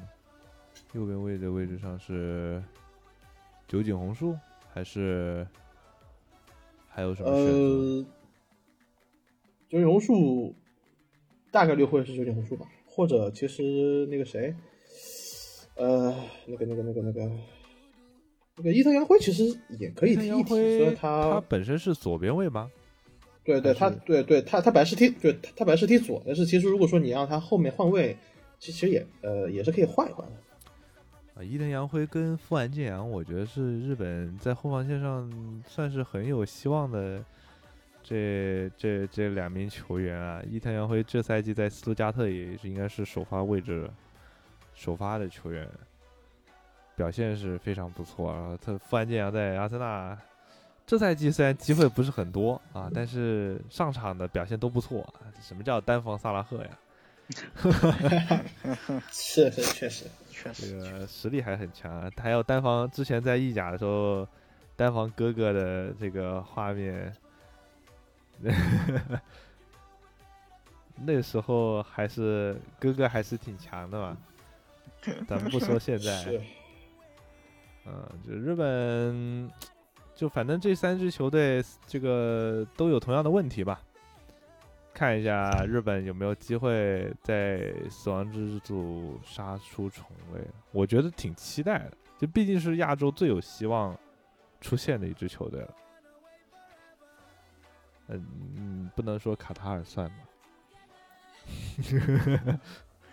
呃，你你可以说澳大利亚算好吧？啊，澳大利亚我觉得不可能吧？我怎么看他都出不了线吧？对，那那确实，因为你看澳大利亚，呃，他之前我觉得像澳大利亚今年他的，呃，怎么说，他的最大目标可能是多进几个球吧。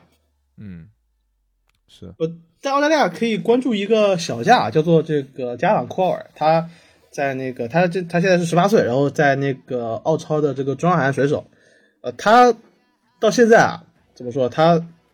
他他他到现在还没有在澳超打过完整的一场比赛，他全部的比赛都是，呃，就是替补，可能一般场均场均会拿到大概呃三十分钟左右的时间，但是他，呃，应该是十十十四场或者是差不多，大概他十四场澳超，就是全部替补上阵，嗯，然后他大概有一个六球三助攻的一个数据，然后。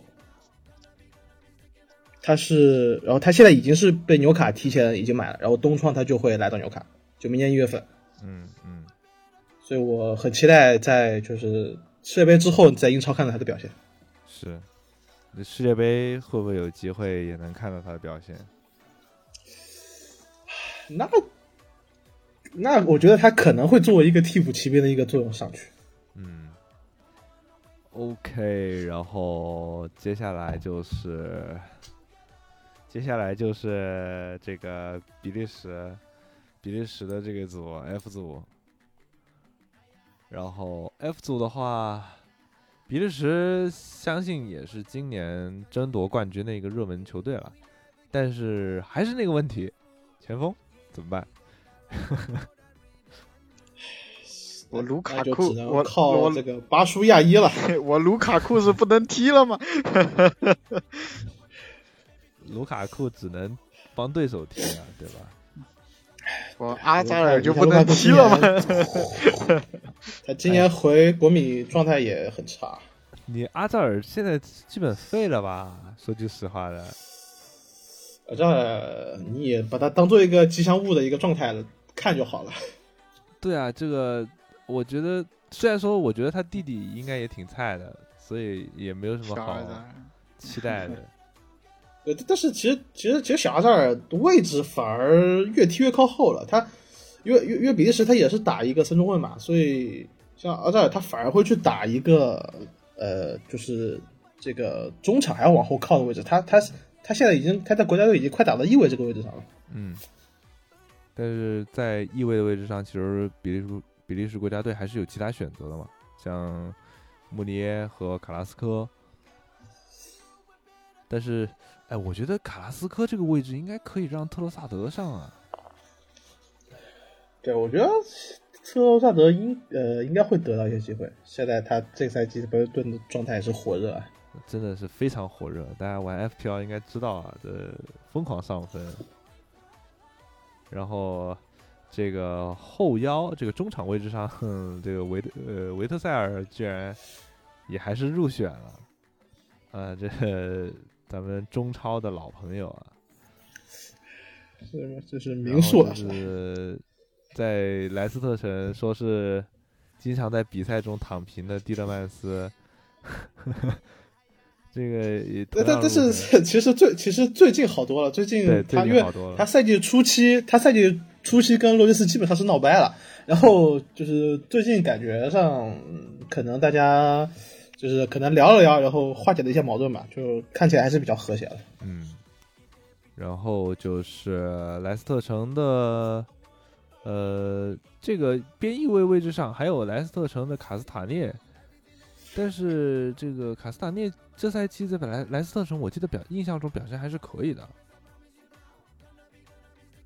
然后这个后防线上，威尔通亨是已经确定是伤缺了，就是已经是退出国家队了，就剩下那个阿阿阿尔德维雷亚德，然后也年纪挺大的呀，托比。那肯定大，但是其实就是其实大家都在说这个是玄冥二老嘛，但是其实彼此也是有一些这个年轻的中卫的，你像这个莱斯特的这个费斯，呃，都都都都都都就是在看看他踢球，就像看到了这个大卫鲁伊斯又重新回来了一样。然后你觉得这个他有可能获得，这应该是会能够打到首发的位置吧？呃，对，如如果说对，呃，下位不能踢，然后呃，如果你说上上这个东东克，好像也不太好。我应该应该会维尔通亨和费斯再搭档这个安德莱赫特十九岁小将这个德巴斯特，嗯，或者呃，这个雷恩的这个蒂特其实也有也呃也有可能上场，嗯，然后就看一下。只只能咱们就是这么说啊，就看德德布劳内能不能把比利时带起飞了。还有就是这个最强的中场德布劳内和最强的门将库尔图瓦，这两个点是非常强的。然后这两个点能能能打好，那个比利时看看就能走多远吧。疯狂做饼，看前场谁能吃。哎呦，那就难受喽。那可能有点，那那可能只能靠，那只能靠德包内他自己抡吧。嗯，自己再进去外面射或者怎么样，对。那只那只能自己抡了。是，然后就到克罗地亚，克罗地亚应该也是跟墨西哥差不多吧？我觉得年龄看起来就是大家都年纪挺大了，也是这帮子人 大部分人的最后一届。然后看一下像布洛佐维奇啊、莫德里奇啊这些老人家啊，中场这个位置上唯一年轻一点的就是科瓦奇奇，都算年轻的了。科瓦奇奇今年状态还可以的呀。嗯。嗯。现在在切尔西，在在切尔西是跟那个，哎呀，只要坎特伤了之后，科瓦西奇确实没有坎特好用。经常打打轮换啥的，但是你要想，你你没有坎特，你也没有其他人可以选择，确实，对吧？不，有有有有有有有上将奇克，对吧？又是一个太子，你也是个太子，战犯，是是老太子。这个呃，阿比莱比锡的这个呃格瓦迪奥尔，我觉得是非常有希望的一个小将了，就是对，因为大家这我在看个如果玩过足球经理或者是非法，都会知道哈，他就都是非常有潜力的。嗯，就是他跟那个德国的那个施罗呃施施施特罗贝克，我觉得是同样有潜力的，但是不知道这赛季在阿比莱比西打的怎么样。呃只能说就还还可以吧，但是其实主要是莱比锡这赛季自己状态也不是特别特别好，嗯，哎，今但是就是他在他在克罗地亚踢一个首发中卫肯定是没问题的。嗯，今年比较意外是雷比奇没有入选国家队啊。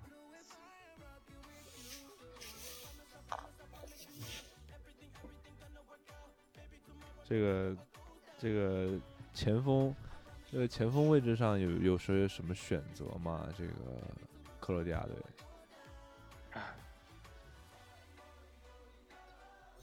那可能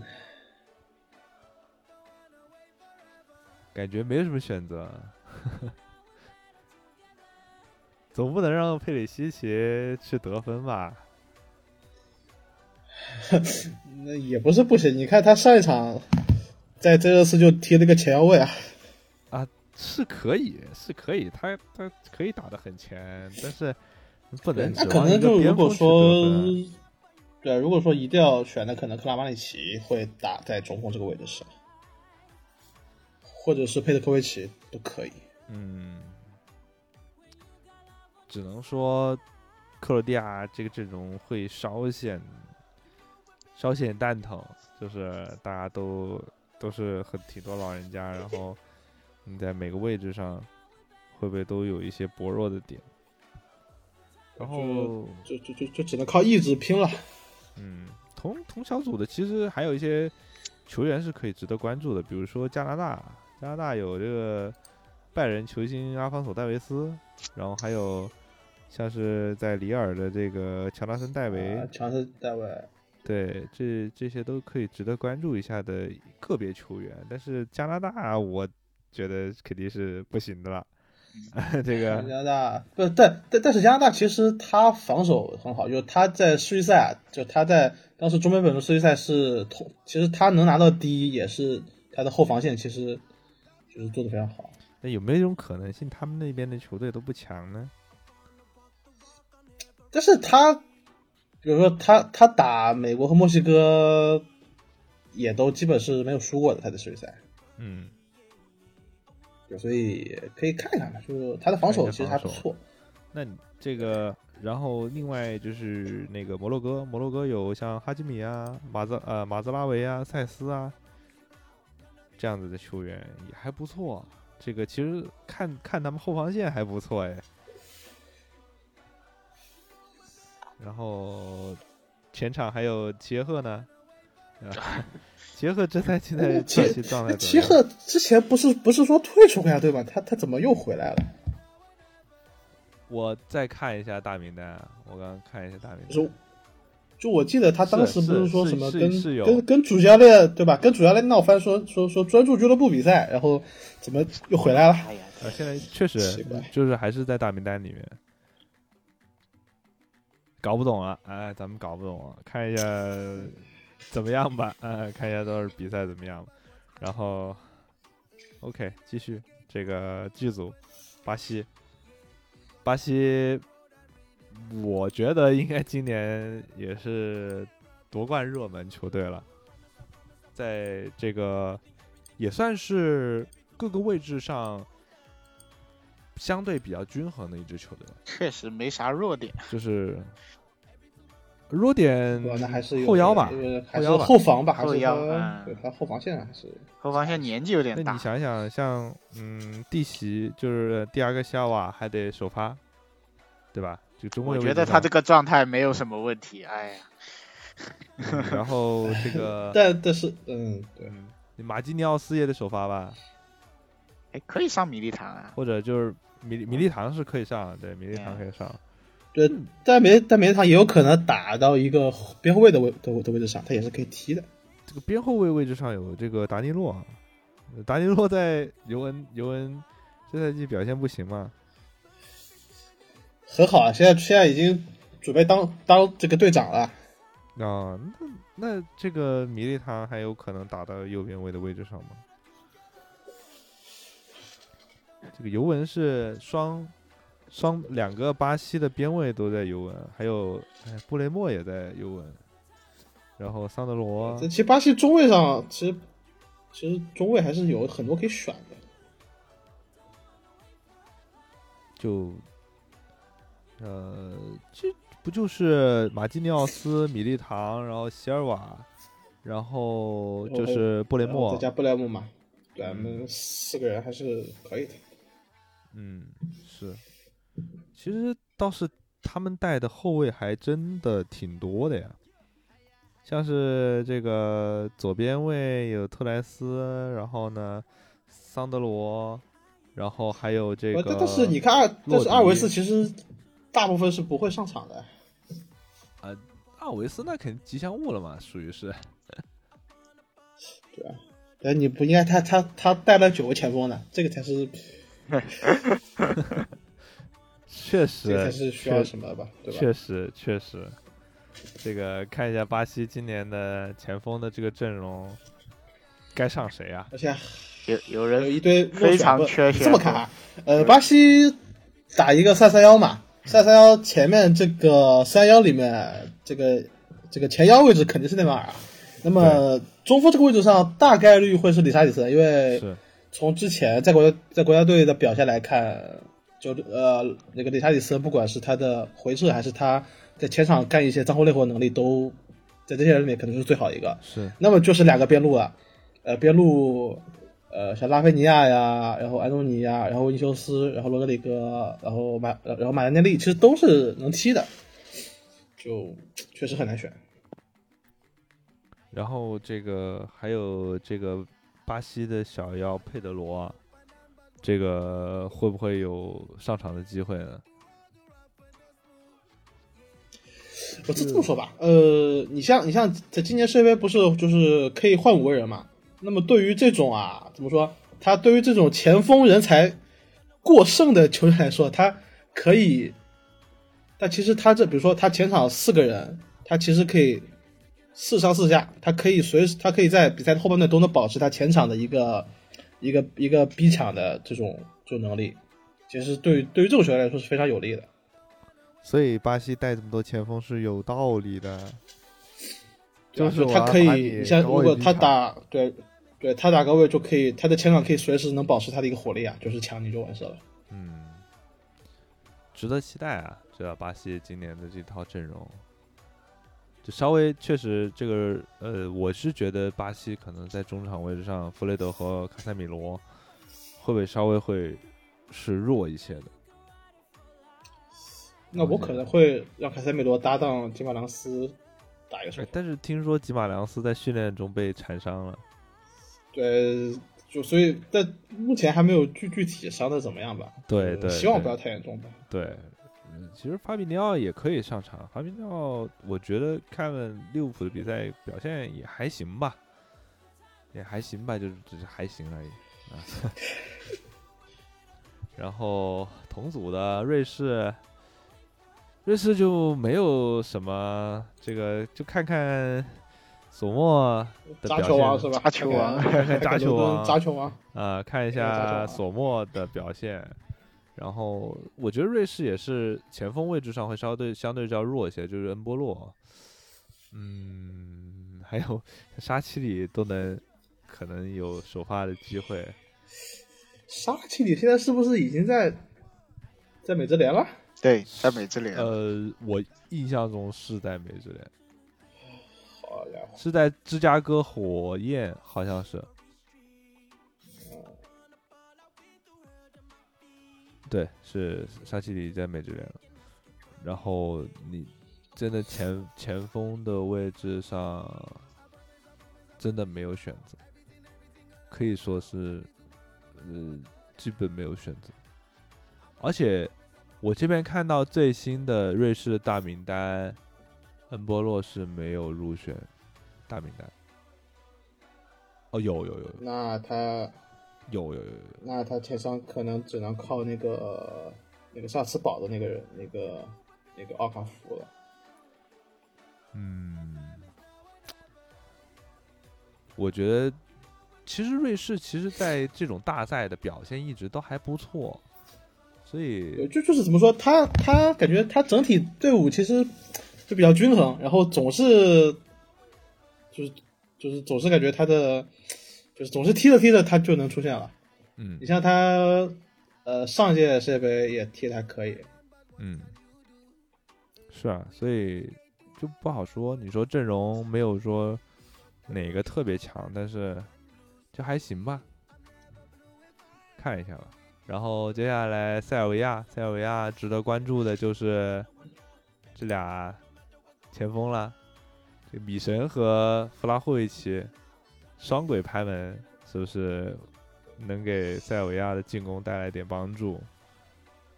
那塞尔维亚他就是这个这个这个打法，就是就是打三五二，然后两边一位就是传中，就是传中就完事了，就是疯疯狂传中。嗯，就专专这个专找高中锋嘛。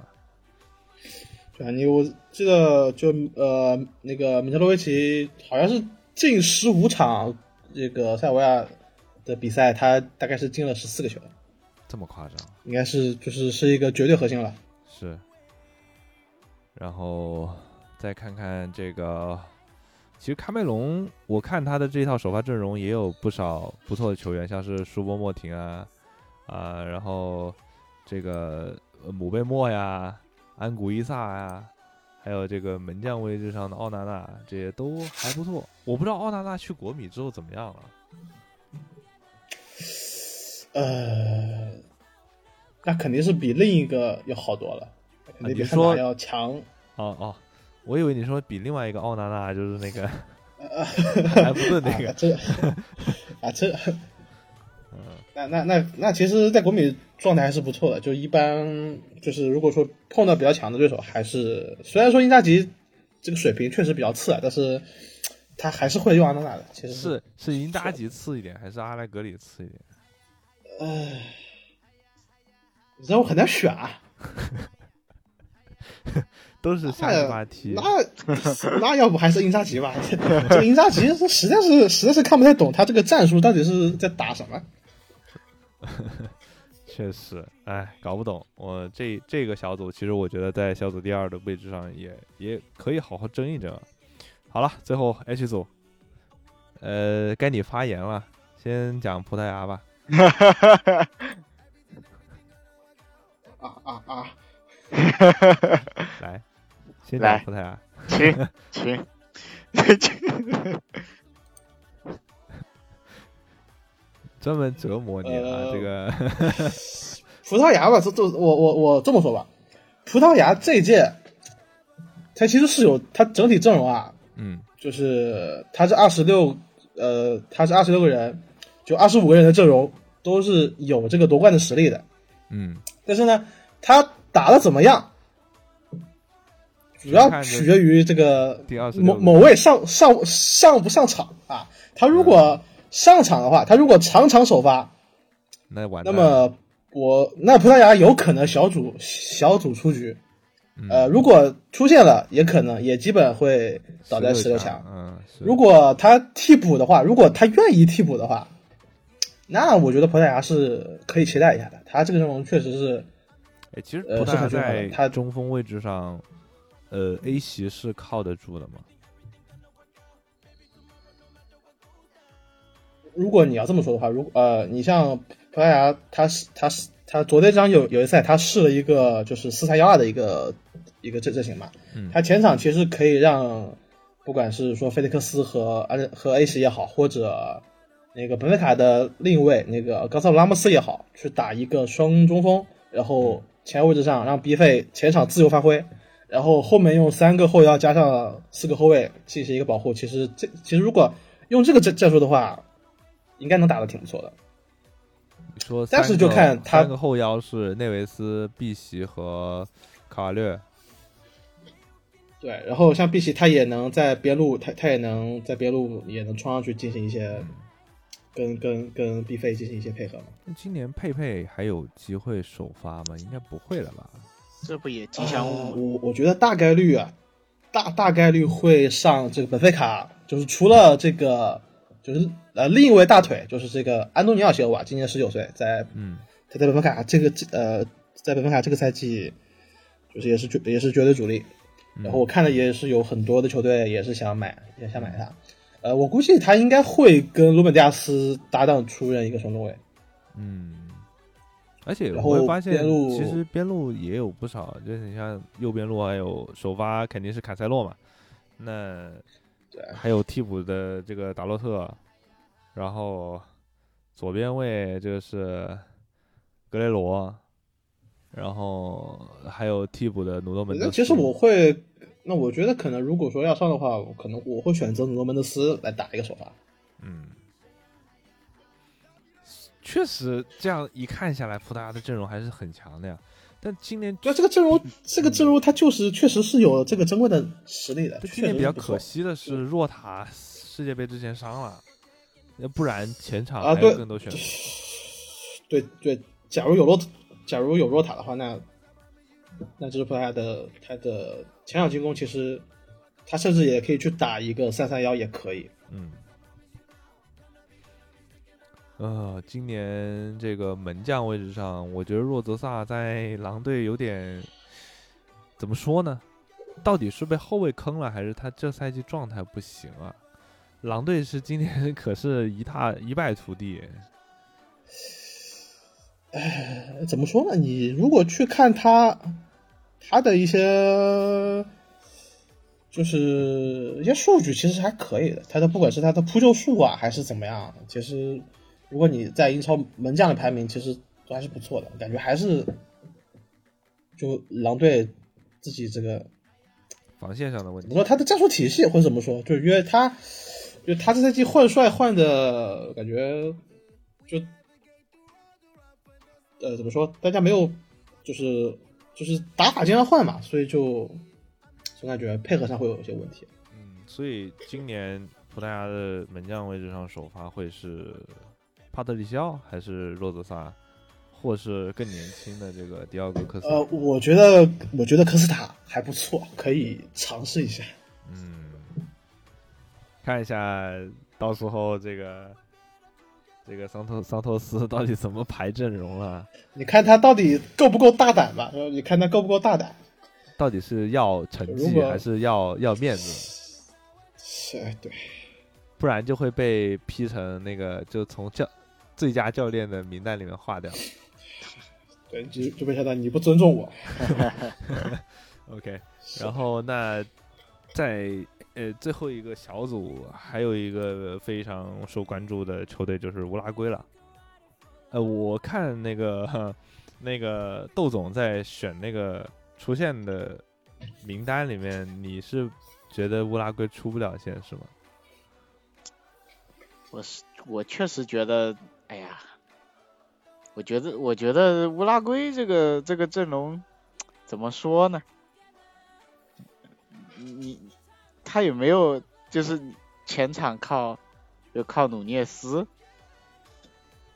努靠这个涅斯、苏亚雷斯，啊斯亚雷斯？哎，我我我反正因为呃乌拉圭这个这个阵容乍一眼看，我觉得其实出现希望不是很大，年纪也偏大啊。门将这个位置上，我觉得是年纪会稍微大一点。然后后防线的西门尼斯、达戈丁，如果打中后卫的话，也会比较蛋疼一些。但其实你说在中场位置上还是挺挺不错的啊，本坦库尔、巴韦德，啊，巴韦德还能打到右边锋的一个位置，选择还是可挺多的。看看努涅斯，哎，嗯我倒看是觉得努努涅斯在看努涅斯的发挥了，我觉得应该可以，就是至少在小组赛阶段，我觉得努涅斯应该会有一个不错的发挥。马哥有什么看法吗？对于乌拉圭？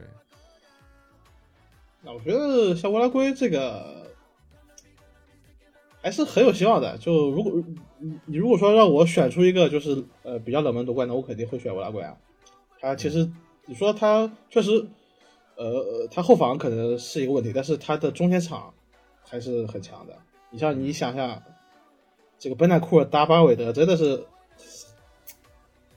真的是怎么说？如果就如果说你玩游戏，你可能都会想组这样的两个中这样两个的中场组合。然后前场我呃最近其实努涅斯在利物浦状态还是挺好的，他感觉也慢慢也融入整个队伍的这个体系啊，所以我觉得他可能他很他他有可能今天拿一个世界杯金靴。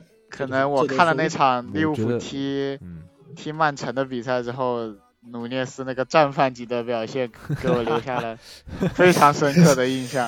啊，嗯这个 这个就对吧，还是不一样的，对。这个这个怎么能一样呢？对啊，这个他其实努涅斯在之后还不错，就是在那一场比赛之后的表现稍微好了一些，